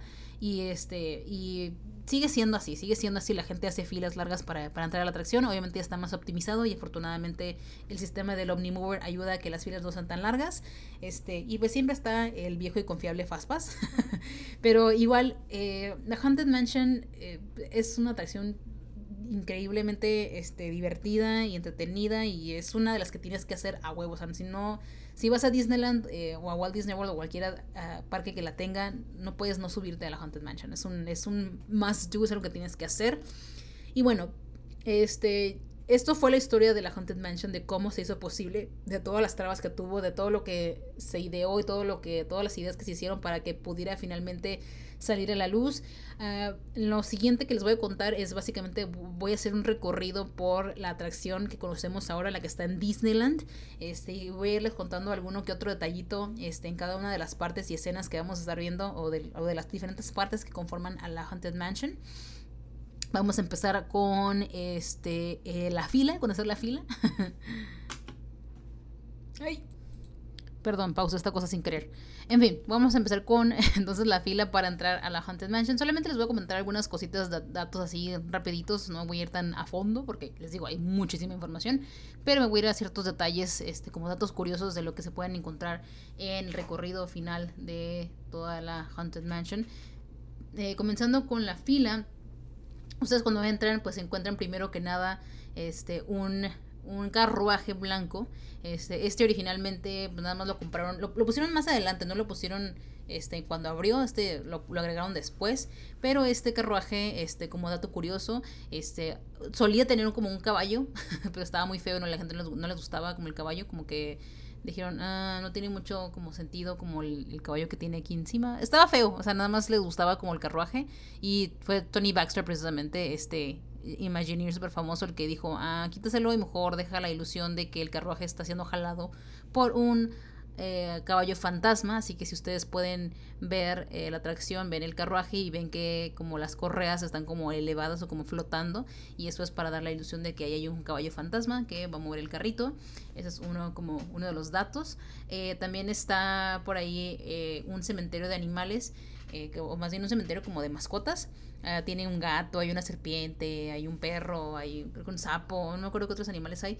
Pero total, el caso es que este, originalmente, eh, cuando se abrió la atracción, eh, sí había una sí había una un cementerio de animales de verdad.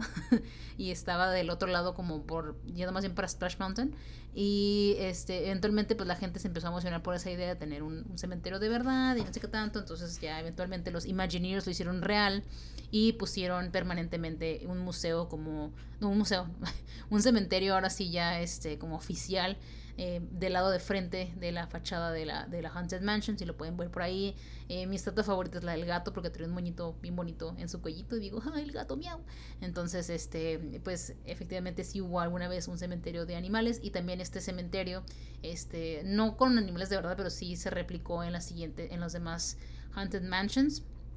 Eh, también hay una parte en la que están algunas, algunas lápidas eh, cuando ya estás adentrándote en la fila que estás como del lado del lado izquierdo de la mansión donde estás haciendo la fila, este donde serpenteas ahí haciendo fila, ahí se ven como una parte como elevada, se ven unas, unas tumbas como una pared y hasta arriba hay como pastito y ahí hay unas tumbas, hay unas lápidas y entre ellas está una que está dedicada a Master Gracie, que está hecha en honor a Yale Gracie, que es uno de los Imagineers, que ya les platiqué mucho de él el día de hoy. Y este, la gente usualmente suele confundir eh, eh, que piensan que Master, el Master, J, eh, el Master Gracie es el, el, Ghost Host, o sea que él es el Master de la casa, pero no, no tiene nada que ver, es un diferente personaje, no tiene nada que ver, es solamente para romper el mito. la verdad detrás del mito, yo en Mónica Garza. En fin, este, esos son como los datos principales de esta, de esta área, como algunas cositas que pueden encontrar por ahí. Ah, de ahí, una vez que terminas el queue, pues eres recibido por eh, los los mayordomos de la Haunted Mansion, que son los cast members. Ellos te mandan hacia el foyer eh, o el pasillo y, te lleva hacia donde está también el, elevador ese que se, al que te vas a subir. Eh, básicamente ahí te recibe el Ghost Host, que está la voz que hace el Ghost Host está hecha por, por Paul Freeze. Eh, creo que en la versión del Phantom Manor de, eh, de París es Vincent Price, si no me equivoco. Este gran actor conocido del, del, cine de horror. Es como un dato extra que les puedo dar. Las pinturas que ustedes pueden ver, las pinturas que se estiran cuando se meten al, al cuarto ese que, es el elevador. Este, esas pinturas son originales de Mark Davis, son uno de esos trabajos más icónicos dentro del Disney Imagineering. Me encantaría tener a mí algunas réplicas de esas pinturas porque están bien perrísimas. Y lo más divertido es el, estirarlas, pues el, descubrir lo que hay este, debajo de, de, los, de los retratos sencillos y cómo se vuelven bastante tétricos una vez que, que vas descendiendo y que se va estirando la, la habitación. Uh, otro dato de ahí del foyer es que eh, yo no, antes, yo fíjense, yo antes no sabía, o sea, yo nunca me había fijado realmente este, en la parte del techo de esta parte del foyer, porque pues yo nomás sabía que parpadeaban las luces y que se escuchaba un grito y que luego el Ghost Coast empezaba a decir cosas así como de introducción y eso, de que busques la salida de, de la Haunted Mansion y bla, bla, bla. Pero nunca había volteado así y ni me había fijado con detenimiento hacia el techo cuando parpadea el trueno de la luz. Y yo no sabía que en el techo estaba un hombre colgado. O sea, un, bueno, no es un hombre de verdad, pero es un muñeco colgado. Y la primera vez que lo vi fue hace poquito, fue hace como, que sería como 2016 que fui a Disney. O sea, fue la, fue la primera vez que lo vi y no mames, o sea, me cagué cuando lo vi, así como que me puse bien nerviosa, no sé, me, me, dio como, sí me asustó, la verdad, fue como que, oh, what the fuck, porque se ve bien horrible el mono colgando ahí. y en el libro que tengo, que es donde me basé para hacer todo, esta, todo este episodio, hay, hay fotos, sí, sí hay fotos de cómo es el, el, muñeco que está ahí colgado y sí está, sí parece monstruo así, bueno, no monstruo, pero sí parece cadáver así de verdad, este... Luego yo me la paso viendo cosas de crimen real y que luego de repente sí pasan las fotos reales y... no sé, sí me da, me da como... Sí me, me, incomoda un poquito ese, ver ese mono colgado ahí arriba, pero pues está interesante el trip.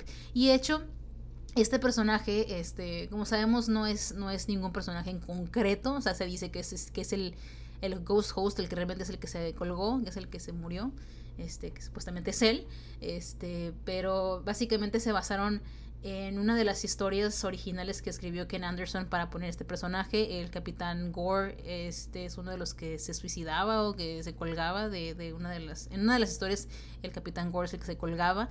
Entonces mantuvieron esa, esa idea esa fue una de las ideas desde Ken Anderson que sobrevivieron este y pues se incluyó en, en, la versión que tenemos ahorita. Y sí ese, ese hombre colgado me da me pone muy nerviosa me da me da cosa y bueno, una vez que desciendes este, en el elevador, en el stretching room, este, pasas hacia el pasillo donde están toda la, la, galería, donde están todas las, las, pinturas y todo eso. Esos fueron dibujos principalmente hechos por Mike Davis y otros artistas que le ayudaron a, desarrollarlos y bla, bla, bla. Este, pues nada más, ahí la cura es que simplemente tienen un efecto hecho por Rolly Crumb y Joel Crazy, que este, pues cambian este, cuando truena o cambian lentamente o de repente van revelando monstruos y criaturas extrañas como una medusa y, y un, uno que es un, un jinete que se convierte en esqueleto junto a su caballo, bla, bla, bla. Avanzas y te encuentras con los bustos, esos que te siguen con la mirada. en realidad están como eh, esculpidos hacia adentro, no son relieves, este, están hacia adentro y tienen ese efecto de, de que te persiguen, están bien creepy si no me gustan. Pero es, parte de, de, la fantasía de estar dentro de una Haunted Mansion, de cómo te persiguen con la mirada los, los personajes que están adentro. Y, en fin, este bueno, una vez que, ya te subes al Doom ya este, empiezas a avanzar y empiezas a, a, a, ver, ves primero una escalera, o sea, lo primero que ves cuando vas ascendiendo es una escalera eh, proyectada ahí en, este, en la pared o como está la estructura ahí. Y esta, eh, aquí en esta versión de, la de Disneyland en el parque de California, nada más es esa escalera. Hay otra versión, si no me equivoco, que es la de eh, Tokio, si no es la de la de Walt Disney World, es que no me acuerdo. Este, pero eh, es un juego de escaleras, hay, hay, escaleras que suben y bajan en diferentes direcciones y de repente se ven como las huellas de un fantasma. Esas escaleras fueron inspiradas por la, la, casa de Winchester que les platicaba, esa casa que tenía muchas habitaciones locochonas que no daban para ningún lado. Este, esa fue una de las inspiraciones que también fueron influenciadas por, por Ken Anderson, entonces también, ya ven, o sea, a pesar de que muchas de las ideas de muchos Imagineers no llegaron eh, completas a, la atracción final, eh, ciertas partes sí, entonces esto es lo, lo interesante y lo cool de cómo algunas cosas sí sobrevivieron este, al final en la atracción en la atracción que conocemos. En fin, uh, bueno, una vez que empezamos a, ascender eh, en el Doom Boogie, empezamos a pasar por los empezamos a pasar por los pasillos. Ay, qué pendeja. En fin, este vamos a pasar por primero vemos la parte la escena del candelabro que está flotando, esa es simplemente una escena de es un efecto de, de perspectiva forzada y aparte se apoyan de espejos y mallas y uh, pues la, el candelabro no está flotando, tiene un hilito atrás. Bueno, no es un hilo, es, es como un palito atrás y está pintado de negro para que no se vea. Y aparte pues también como todo está bien oscuro, pues no lo puedes notar tanto. Eh, es un efecto muy clásico, muy sencillo, ¿no? Es como de los más eh, obvios, pero pues igual es un efectillo cool de la, del candelabro como flotando. Este, y por cierto, también ahí se puede encontrar una, una armadura. Este, que actualmente es estática, pero en algún punto, en algún momento de la Haunted Mansion, esa, esa armadura era un cast member, tenían un cast member en medio. Y como cuando entras a esa parte, este, lo primero que te recibe es, es la armadura. Y es cuando tu Doom Boogie gira y lo primero que ves es la armadura. Antes solía el cast member brincar, o sea, te espantaba, te, te, hacía como, uh", y pues te sacaba un pinche pedo, ¿no? Entonces, Lo dejaron de hacer porque de repente sí hubo incidentes en el que el cast member terminaba golpeado, porque pues la gente reacciona, entonces se sube el papá con los niños y de repente un güey se la, se la avienta así, pues ¿qué hace el papá? Pues le da un madrazo en la cara al cast member. Y afortunadamente tenía armadura, yo creo que por eso no les pasó tan, nada tan gacho, pero sí, pues yo también yo creo que si de un susto sí le, sí le vengo aventando mi mochila o algo así, porque pues imagínense, o sea, tú vas tranquilo, va la musiquita así toda tétrica y, y pues obviamente vas esperando cualquier cosa de miedo y eso, y imagínate que se te aviente un güey así, una armadura así, y dices tú, ¿qué pedo, güey? Entonces, pues, pues sí se dejó de hacer porque pues empezó, a ser peligroso para, para los cast members. Este, y bueno, Ah, también otra cosa que puedes encontrar en esa parte de los pasillos es la silla eh, creada por Rolly Crump. Es una de las sillas moradas que tiene, una que parece que tiene ojitos, que tiene como el respaldo bien alto, que parece que tiene ojos. Esa es una de las sillas que hizo Rolly Crump para su museo de lo raro que no lograron o sea que todo lo demás no logró llegar este completo a la, atracción final pero esa es una de las cosas uno de los objetos que sí que sí este que sí la armó. Ah, asimismo también estaba el reloj un reloj como de, de pie que son como que tienen un péndulo. Este y si miran eh, de cerca o si se alcanzan a ver o si lo alcanzan a notar cuando vayan a la siguiente en su siguiente visita fíjense bien en los números del reloj y van a notar que el número de arriba en lugar de ser el 12 es el 13 de hecho no tiene números alrededor más que el puro 13 que conocemos que este número 13 pues, suele ser como de la mala suerte, como de espíritus, esas cosas, entonces pues es un, como un extra. Ah, también eh, un, un dato curioso es que el tapiz que conocemos, el icónico tapiz de los ojitos, ese morado con negro, que, todos conocemos, este, ese tapiz fue diseñado originalmente por Rolly Crump. Si pueden ver el, arte conceptual que él creó para el Museo de lo Raro, el trazo y el estilo del dibujo es muy parecido al de Rolly Crump, es, es, su trazo, es su estilo, este, y erróneamente se le atribuye a Mark Davis. Si tuvo alguna, algo que ver, o si tuvo cierta influencia, o como que sí metió las manos, pero en realidad la idea original es de Rolly Crump, solamente para que lo sepan, y está documentado, así que no me salgan con que no es cierto. En fin, después de los pasillos, bueno, también ves algunos efectos de las puertas, las puertas que respiran o las puertas que se mueven. En estas secciones cuando ya se empiezan a manifestar brevemente los fantasmas, este, que todavía no los ves, pero los puedes ver eh, manifestándose.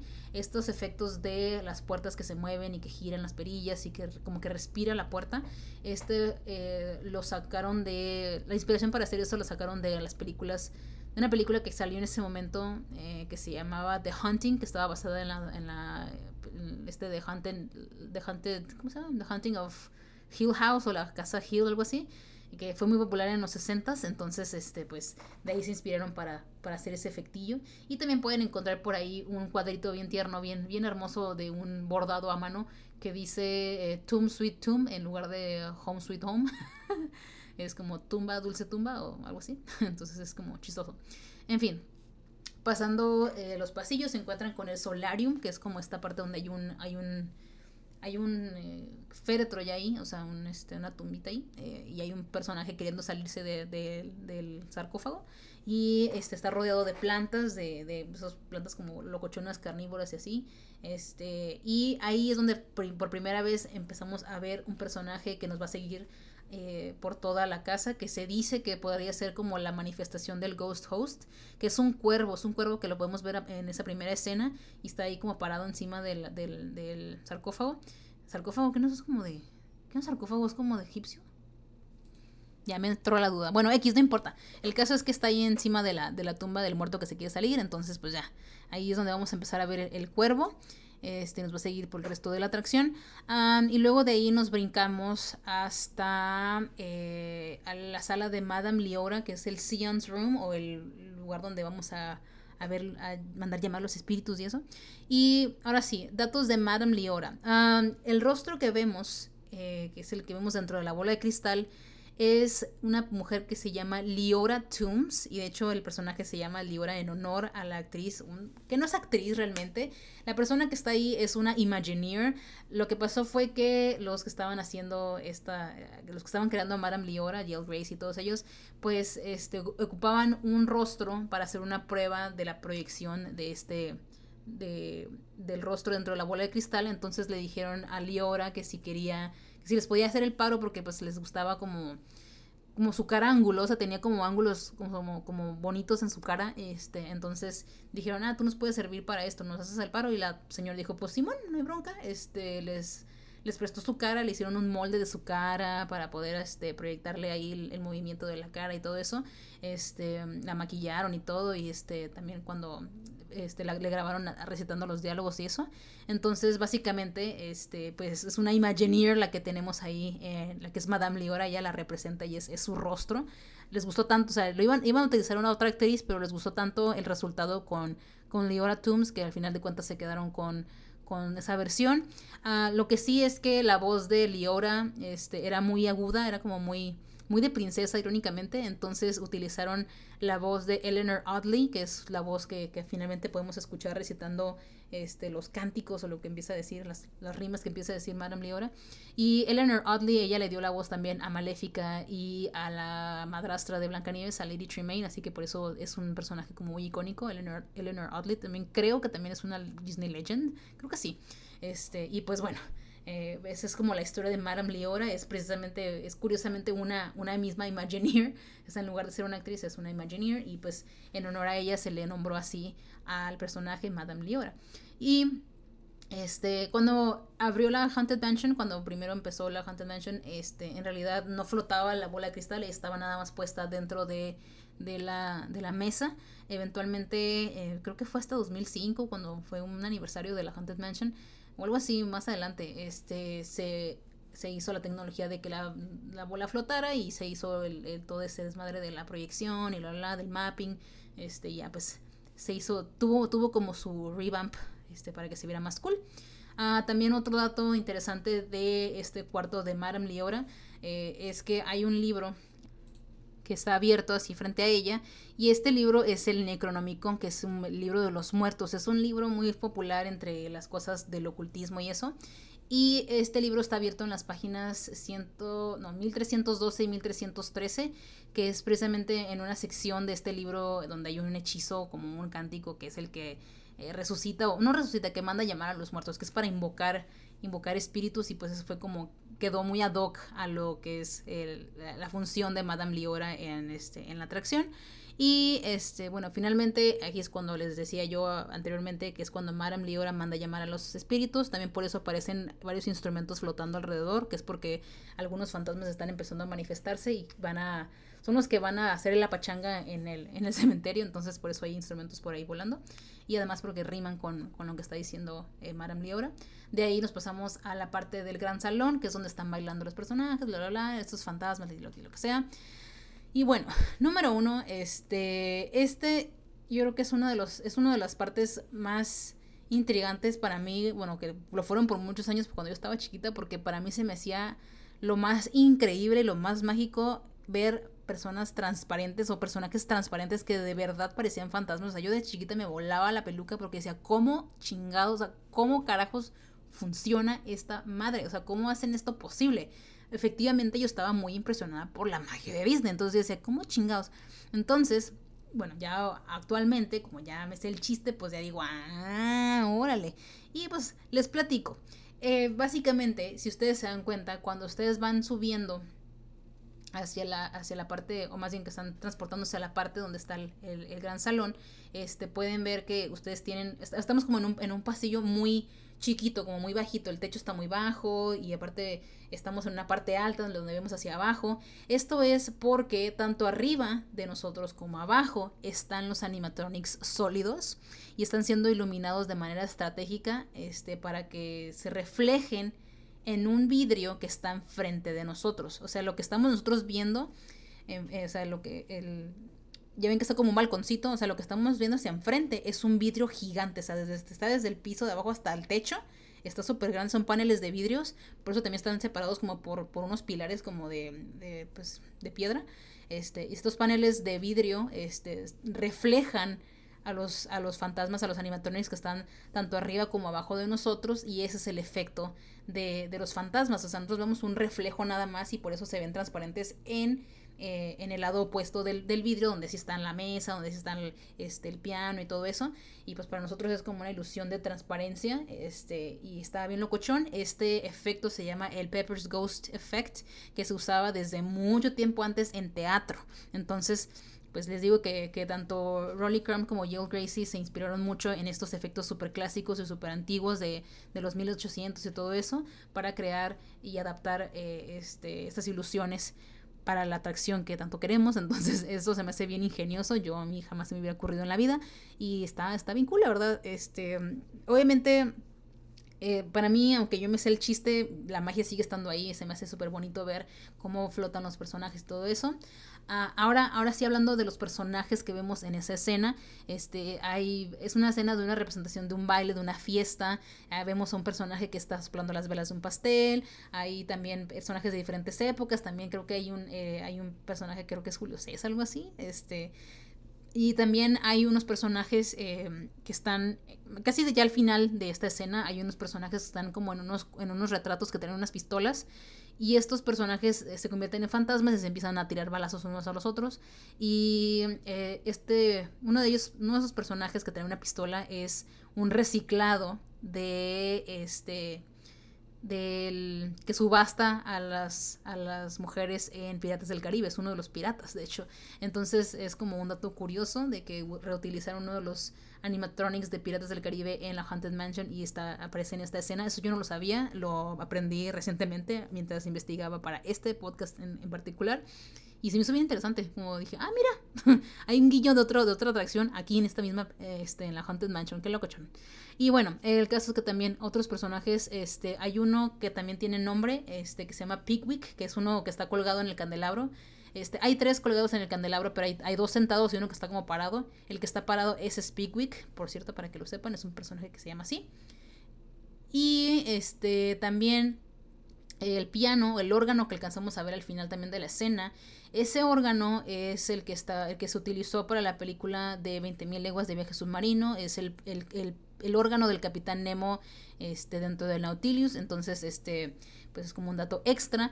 Y un dato que no sale en ningún libro, pero por ahí lo escuché y lo he comprobado porque lo he visto, este, es que alguien en algún punto este, le disparó, alguien traía una pistola dentro de, la, de la atracción por alguna razón, y alguien le disparó al vidrio de la atracción, al vidrio ese, que les, ese panel de vidrio que les dije. Está como a la, altura de... Mm, más o menos donde están los retratos esos que les digo, donde están eh, esos fantasmas que se disparan el uno al otro.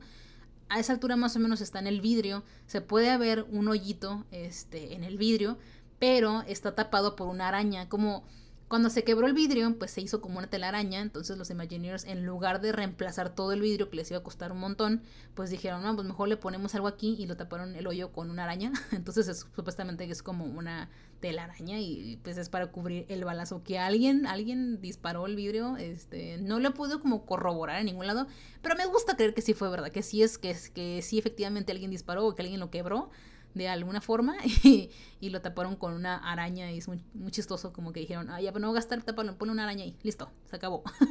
Así que lo pueden, de hecho, ver, este, hay, hay videos en YouTube de, de atracción y pueden pausarlo más o menos por ahí para que lo puedan ver. Es un, es un puntito negro que se alcanza a ver en, la mitad del vidrio, pero sí se, sí se alcanza a ver y sí está ahí. De hecho también la última vez que fui a Disneyland el año pasado, este sí, sí está ahí, sí lo vimos.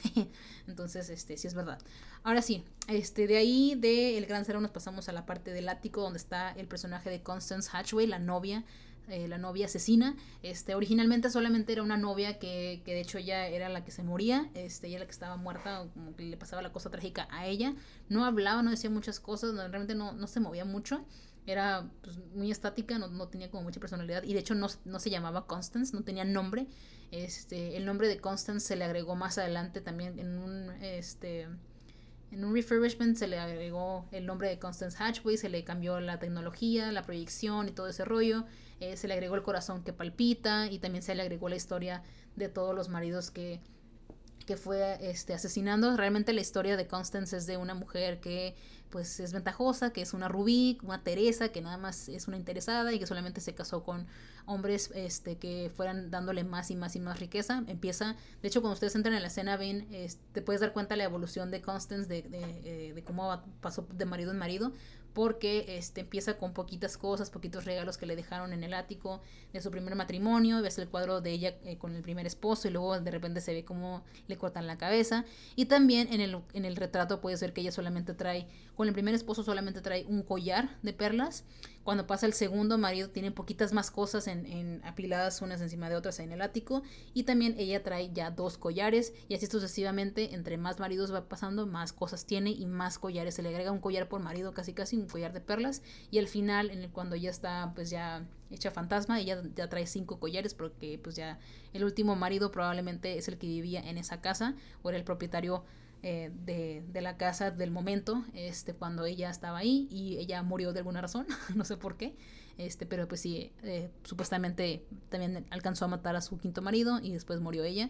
Eh, murió joven, entonces algo le debe haber pasado. Es una historia que les contaré en otra ocasión. entonces, este, a mí es mi personaje favorito. Amo a Constance, no sé por qué me gusta tanto la novia. este, ya le voy a dar miedo a mi esposo.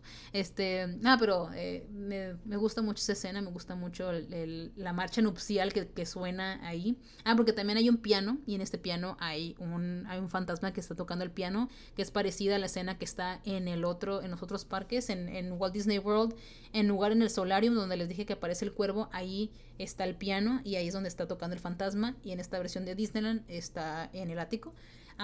y bueno, la la novia, Constance Hatchway, que vemos en Disneyland, está interpretada por la actriz Julia Lee y la voz la hace Kat Cressida, que también es una mujer popular de, que hace voces de, personajes y eso en Disney. y luego de ahí, después del ático, nos pasamos a encontrarnos con el Hatbox Ghost. Ahora, dato importante del Hatbox Ghost, es un personaje muy icónico de la Haunted Mansion.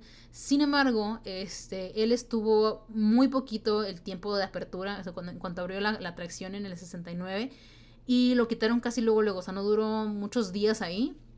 Y lo quitaron y no volvió a la mansión hasta 2015, cuando hicieron el refurbishment para el 60 aniversario.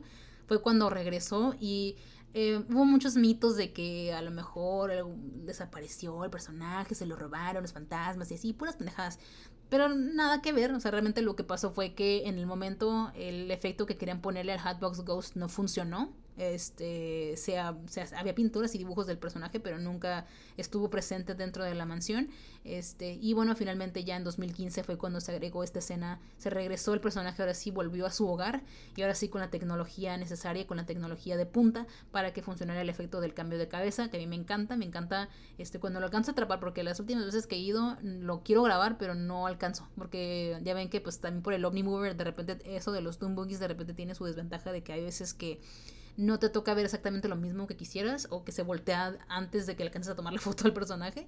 Entonces como, ah, fuck. Entonces pues no me ha tocado agarrarlo así la transición cool. Pero pues igual, ahí está y ojalá próximamente podamos volver para poder sacar una foto chida a mi Hatbox Ghost. Ah, y bueno, en fin, de ahí es cuando ya pasas a la tercera fase de la atracción, que es la parte divertida, locochona, música y pachangón. Este, te pasas al cementerio, este, pues ahí básicamente son un montón de personajes que diseñó Mark Davis, que están en movimiento, que están brinque y brinque, baile y baile, la madre. Eh, hay muchas proyecciones al fondo, este, muchas proyecciones que se propusieron eh, cuando estaba la idea de Ken Anderson de hacer la parte del jinete sin cabeza. Ah, siempre desde que se concibió la, la Haunted Mansion se, que, se hablaba de una escena exterior, de una ventana que se viera al exterior, que se viera hacia un cementerio, que se viera hacia un, a, un, pastizal o algo así, en la que se viera una escena de horror. Este, y una de las escenas que se había planeado era poner a la jinete sin cabeza como caminando o corriendo hacia el espectador para cortarle la cabeza, algo así. Este, y al final de cuentas no funcionó, pero igual muchas proyecciones de fantasmas y de espíritus eh, al fondo con los árboles y eso este, fueron utilizados al final y son lo que vemos eh, cuando estamos nosotros ahí pasando por esa parte. Ah, datos curiosos también de esta área, eh, los bustos que cantan son los Phantom Five. hay un mito que quisiera este, pues, aclarar. Eh, mucha gente creía que uno de ellos era, era como la proyección de la, del rostro de Walt Disney y no es, no existe, no es, es mentira. Se parece al personaje, pero no es él. Entonces es solamente para eh, quitarles la fantasía. bueno, si lo quieren caer, pues muy ustedes, pero igual este, pues ahí ni al caso. Y este, bueno, total que al final, eh, antes de salir del área del cementerio ya para poder, eh, para poder bajar de la atracción, antes de, irte, alcanzas a ver de nuevo parado en el árbol este, al cuervo que te está observando. Y es cuando aparece la voz que dice del, del el ghost host que te dice, oh, there you are. O sea, como que ya te encontró. Este, y ya te manda hacia la salida, que es donde te reciben este, Phineas, Ezra y Gus, que son los hitchhiking ghosts, que son los que quieren un raite contigo. Y finalmente ya pues este alcanzas a verte en el reflejo del, del espejo. Eso no estaba antes, después se agregó, este, pero es un efectillo también parecido al, al ¿cómo se llama? Pepper's Ghost, o sea, el, personaje está del otro lado del espejo eh, y hay una luz atrás, el vidrio tiene transparencia y trae como... Y pues bueno, es, como tú lo puedes ver reflejado y piensas que se ve reflejado en el, en el, en el espejo como si estuviera al lado de ti, pero no hay nada. Y, este, y finalmente, ya que te bajas, eh, encuentras el último personaje que vas a, al que vas a saludar en la Haunted Mansion, que es Little Leora, es la pequeña novia este, que está antes de la salida que te dice hurry back, este, que te dice que regreses y que no te olvides de tu death certificate o certificado de muerte. Este, esta pequeña Little Leora se llama así porque aquí este, aunque está diseñada exactamente igual que Constance Hatchway, es realmente la carita y la voz del personaje es de la misma eh, Liora Tooms, que también hace a la Madame Liora, pero esta vez sí le dejaron su voz, porque es, les decía que es más como más de princesa, como más sweet. Y se escuchan, ¿no? o sea, se escuchan cuando ella dice hurry back, es como más suavecito, como más, más femenina la voz, entonces este... Eh, pues esa, es la voz original de Little Liora. Ah, un dato curioso de la familia Tooms, este, Liora se casó con otro eh, artista en Disney, no sé si es Imagineer, creo que es más bien animador, este, de los estudios Disney y este, se casaron y ella, ella tuvo una hija este, que se llama... Uh, ¿Cómo se llama? Se me olvidó su nombre. ¿Kim? Sí, se llama Kim. de repente digo, ay, se me olvidó el nombre. Este, pero se llama Kim y ella es también, eh, Kim Irvine se llama. Y ella es este, Imagineer también, o sea, ella siguió los pasos de su mamá y es, y es Imagineer. Y actualmente ella también de repente trabaja, bueno, ahorita no sé por qué, pues COVID, pero ella trabajaba de cerca, muy de cerca de la, de la Haunted Mansion.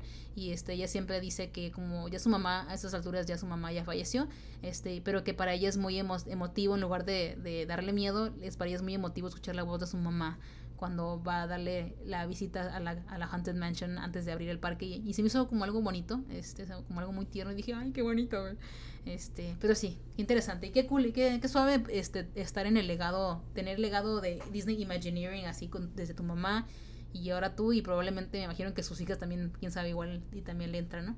Estaría cool. En fin, y bueno, ya finalmente ustedes ya salen de la atracción, ya por fin ya regresan al mundo de los vivos, ya, ya fuera espantos, fuera todo este rollo. Y así es como termina la Haunted Mansion. Todo esto que les acabo de contar, todo el propósito del episodio de hoy era para enfocarnos principalmente en el en la atracción de Disneyland en California. Eh, hay otras versiones alrededor del mundo. Está la versión de Walt Disney World en Magic Kingdom, que está ubicada en el Liberty Square. esta fue abierta en octubre, en octubre primero de 1971, cuando abrió Magic Kingdom.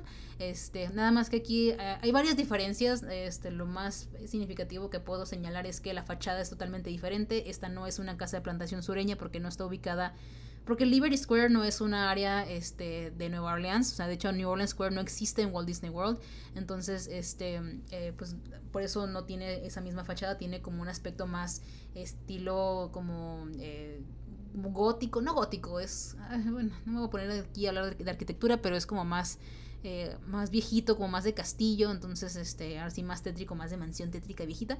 Este, y eh, hay diferencias ligeras o como eh, algunas diferencias dentro de la misma atracción creo que dura menos también la atracción.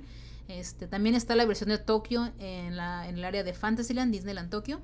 esta abrió en, en abril 15 de 1986 y esta es una copia exacta de Magic Kingdom, de la de Magic Kingdom, pero no tiene los los cambios que se le hicieron recientemente a la de Magic Kingdom. Este, hay unas cosas que le cambiaron a la de Magic Kingdom, que le pusieron tecnología nueva y eso. Pero Tokio no tiene esos cambios, así que pues está como casi casi la, versión original, pero en pues allá en, en, el Japón, ¿verdad? Este, también están las versiones como primas de, de la Haunted Mansion, las versiones hermanas, se puede decir. La primera es la de París, la Phantom Manor, que está ubicada está ubicada en Frontierland. Este, para, yo sé que ahorita no tiene sentido para ustedes, pero este, la historia de, de, Phantom Manor está bien interesante. O sea, la historia o la leyenda que supuestamente te cuentan dentro de la, de la Phantom Manor está muy buena, está muy interesante. Se las voy a contar en un episodio aparte. Este, esta atracción fue abierta en abril 12 de 1992. Eh, eh, básicamente, esta mansión le. Eh, era propiedad de la familia Ravenswood y tienen todo una todo un fandom ahí, o toda una historia eh, eh, que pues, se trata de esta familia y el por qué está ubicada en Frontierland tiene que ver con una conexión con, con Big Thunder Mountain y todo eso, entonces este, está, está muy interesante y también se adaptó mucho al como al folclore francés en lugar del americano porque también ya ven que Euro Disney también tuvo muchas broncas con esto de que los franceses se, se oponían mucho al a, como a la invasión americana del producto americano, basura y no sé qué tanto. Entonces, pues trataron de que este todo Disneyland París fuera como eh, un parque para los franceses, entonces muchas de las de los conceptos e ideas que tienen en el parque original pues se adaptaran a la cultura francesa y una de esas eh, que se vio impactadas con esto fue Phantom Manor, este, que a mí de todas maneras me parece que está muy, muy interesante y ya habrá tiempo para contarles eso después. Y este, finalmente está la versión de Hong Kong. En Hong Kong está, hay un área que se llama Mystic Point, este, que es más que nada como de cosas de aventura. Y ahí está ubicada Mystic Manor, que es una, es una mansión también, pero no es no es de miedo, esta no, da, no, es, no, no tiene nada que ver con cosas de, de, fantasmas o nada de eso como tal. En realidad, supuestamente así rápidamente, la, la, mansión le pertenece a Henry Mystic, un explorador, un aventurero que es miembro de la Sociedad de Exploradores y Aventureros, es todo una, otro también, es todo un, todo un este, lore eh, de Disney. Eh, y básicamente, eh, pues él ahí tiene todos sus todos sus tesoros que se, se, ha encontrado en sus viajes y cosas que se ha traído de cosas que he encontrado en sus exploraciones y eso. Y básicamente te invita a que visites y que veas todo su museo de murero que tiene. Y pues ahí ocurre una aventura con una cajita que tiene magia y pues te lleva...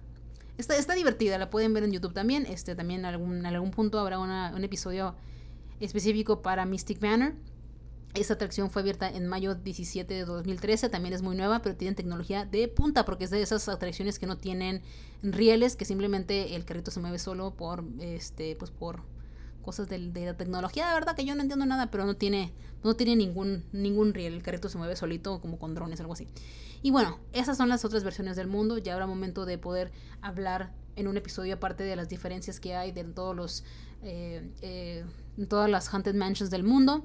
Y este también otra cosa que es importante agregar o hablar de en la, sobre la Haunted Mansion, que ya es lo último, este, porque ya llevo una hora 45 hablando como perico.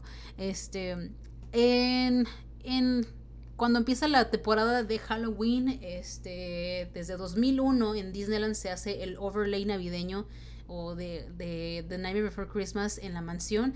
Básicamente todo se decora de acuerdo al extraño mundo de Jack, esta película de, de Halloween y también Disney. Y dura esta, este overlay dura desde la temporada que empieza de Halloween hasta que se acaba la navideña. Porque pues bueno, combina ambas, ambas, ambas, ambos festejos. Entonces pues este, es una forma de, de, de refrescar este... Eh, el parque para la gente local más que nada porque también no hay no hay no existe este overlay en, en Walt Disney World más que nada porque pues prefieren que ese se mantenga intacto todo el año porque es donde más lo visita la gente y Disneyland es más casi siempre Disneyland lo visitan más la gente local entonces por eso lo decidieron hacerle como este overlay para que tuviera como un poquito de movimiento algo más algo diferente que ofrecer en los holidays entonces también fue cuando este The Nightmare Before Christmas agarró todo su auge entonces este pues tiene esta temática, se le decora el exterior, se le cambia la música a las canciones de la película y la historia del interior se adapta para que aparezcan los personajes de la película en diferentes escenas. Este, una de las cosas más interesantes es que la, la escena en el gran salón donde está donde bailan los fantasmas ponen en el centro de la mesa una, una escultura de jengibre, o sea, de jengibre de, de verdad, o sea, galletas de, de jengibre comestible y todo y cada año es diferente, o sea, son esculturas acá bien perroncillas, casas, casas de jengibre, de repente es un árbol, de repente es cosas bien locochonas, pero siempre, siempre es diferente y eso es como algo atractivo para, para que la gente quiera ir y quiera visitar este cada año y quiera ver qué, qué nuevos se aventaron este año. Y siempre huele bien rico, cuando pasas por ahí huele bien rico. Este, huele a, pues a jengibre, huele a otoño, huele bien sabroso, huele a pumpkin spice. Entonces pues está muy de acuerdo. Eh, nada más, eso sí, eh, la única otra, la única otra Haunted Mansion que también tiene overlay es la versión de Tokio. Este, pero aquí no hay casa de jengibre locochona, solamente ponen una como pirámide de calabazas, como no sé, ponen otra cosa, pero no ponen la, no, no tienen la casa de jengibre. En fin, ah, bueno, ya estoy bien cansada. de hecho, se, me apagó un par de veces aquí el microfonillo empeñado y bueno ya, eh, esto fue todo lo que les pude contar de la Haunted Mansion. Es un episodio muy largo. Eh, espero que lo hayan aguantado, espero que les haya gustado. Espero que este eh, pues le hayan aprendido algo que quieran ver la próxima vez que visiten Disneyland. Ojalá ya esta mierda del COVID ya se acabe, ya estoy harta. Este, ojalá podamos volver a los parques. Tengo muchas ganas de regresar a la Haunted Mansion y encontrar más y más detalles de esta bella atracción. Podría estar muchas, muchas más horas también hablando de más y más detalles este, en cada una de las versiones de la Haunted Mansion, pero son tantos y tantos que aquí, o sea, aquí ya llevo dos horas y nos llevaríamos más y más y más horas hablando de todos los detalles que hay en, en toda en toda la atracción. Este, definitivamente voy a tener más eh, guiños y menciones de estos, de estos detalles en futuros episodios sobre la mansión o sobre otras cosas. Y, y en general lo importante, lo que quería contarles es como la primera parte de la, del, del, episodio, que es la historia de cómo se llegó a, a, lo que es la Haunted Mansion hoy en día y todo lo que tuvo que pasar para que fuera realidad. Es una historia bien, híjole, o sea, de, de, de que cuando te toca, te toca y cuando no te toca, pues ni aunque te pongas, ¿no? Entonces es una historia muy interesante, es de mis favoritas. Este, la Haunted Mansion no es mi atracción favorita, pero es definitivamente mi top 10. Este, y también es mi historia favorita de una atracción. O sea, la historia de cómo se hizo es mi favorita, es la más interesante en mi opinión. Este, y bueno, este, si, si no se puede volver pronto a la Haunted Mansion, ahí están los videos de YouTube que nunca se rajan. Ustedes pueden buscarlos, los ven en 4K y listo. O sea, 4K y se ve definido, así súper definido todo y ya pueden simular que se suben a la atracción y desde ahí también se pueden ver algunos detalles que les acabo de platicar hoy así que los pueden ir a checar este también eh, les recomiendo infinitamente el libro en el que me basé para este episodio que es The Haunted Mansion Imagineering at Disney Classic de Jason Surro, lo pueden encontrar en Amazon. Está buenísimo, o sea, tiene muchísima información, tiene muchas fotos y arte conceptual, este, muchas explicaciones y anécdotas. Este, está muy bonito ese libro. Si eres fan del Imagineering, si eres fan de la historia Disney o simplemente amas la Haunted Mansion, tienes que tener este libro. Es el libro que todo fan de la Haunted Mansion debe de tener. Este, y... Ah, uh, y pues ya, sin más, sin más que decir, me despido ahora sí. Este, antes de irme, eh, no olviden seguirme en mi Instagram, arroba magical.cat con K. este, me pueden encontrar, ahí estoy subiendo contenido un día sí, un día no. De repente todos los días se me da por subir cosas, subo historias, subo pendejadas, subo eh, memes y cosas que se me ocurren en el momento. Este, si les gustó el episodio, compártanlo. Este, compartan otros episodios que también les están gustando de, del podcast, los anteriores. Si les gustaron, pues compártanlos por ahí si gustan. Si no les gustó, pues no hagan nada. no me tiren hate a todos. Nada, es cierto. Este, ojalá, ojalá este, las cosas se sigan acomodando para seguir haciendo episodios. Yo sé que me tardé mucho en, en, en dentro de, de agosto y septiembre, pero pues miren, ya esperemos que todo se acomode para seguir haciendo más más episodios para seguir hablando hasta por los codos. Y este me gusta mucho octubre para el podcast. Hay muchas cosas interesantes que les quiero contar y ojalá sí se pueda. Este, porque hay mucho de qué hablar. Eh, y bueno, ya finalmente esperen el siguiente episodio. Ya va a venir uno de Harry Potter finalmente. Ya ese es más sencillo, es más cortito probablemente, no sé. Este, y vamos a hablar de un personaje que quiero mucho y que me gusta mucho y va a estar muy interesante y van a aprender cosas que también probablemente no sabían de este personaje. Y este también voy a hacer como unos mini fragmentos en los que les voy a estar contando historia del lore de como de Haunted Mansion, así como algunas historias como se, va, se va, van a ser como historias de terror eh, y van a ser más cortitas, así que espérenlas por ahí. Ah, y bueno, ya, este, mejor mejor me quedo callada y mejor hago las cosas en lugar de nada más platicarlas. este, espero que tengan ahora sí bonita semana, que disfruten mucho del mes del horror, coman muchos dulces, este, diviértanse, este, vamos mucha más alegría en este, en este año 2020, ya ha sido una porquería hasta el momento. este, así que Halloween nos divierte, Halloween nos vuelve un poquito más este, inocentes y más juguetones, entonces pues disfruten este mes, este, disfruten esta semana, que tengan un bonito día, que la magia los acompañe y hasta la próxima. Ahora sí, bye. Hurry back, hurry back. No, no, no me sale. bueno, ya ahora sí, adiós.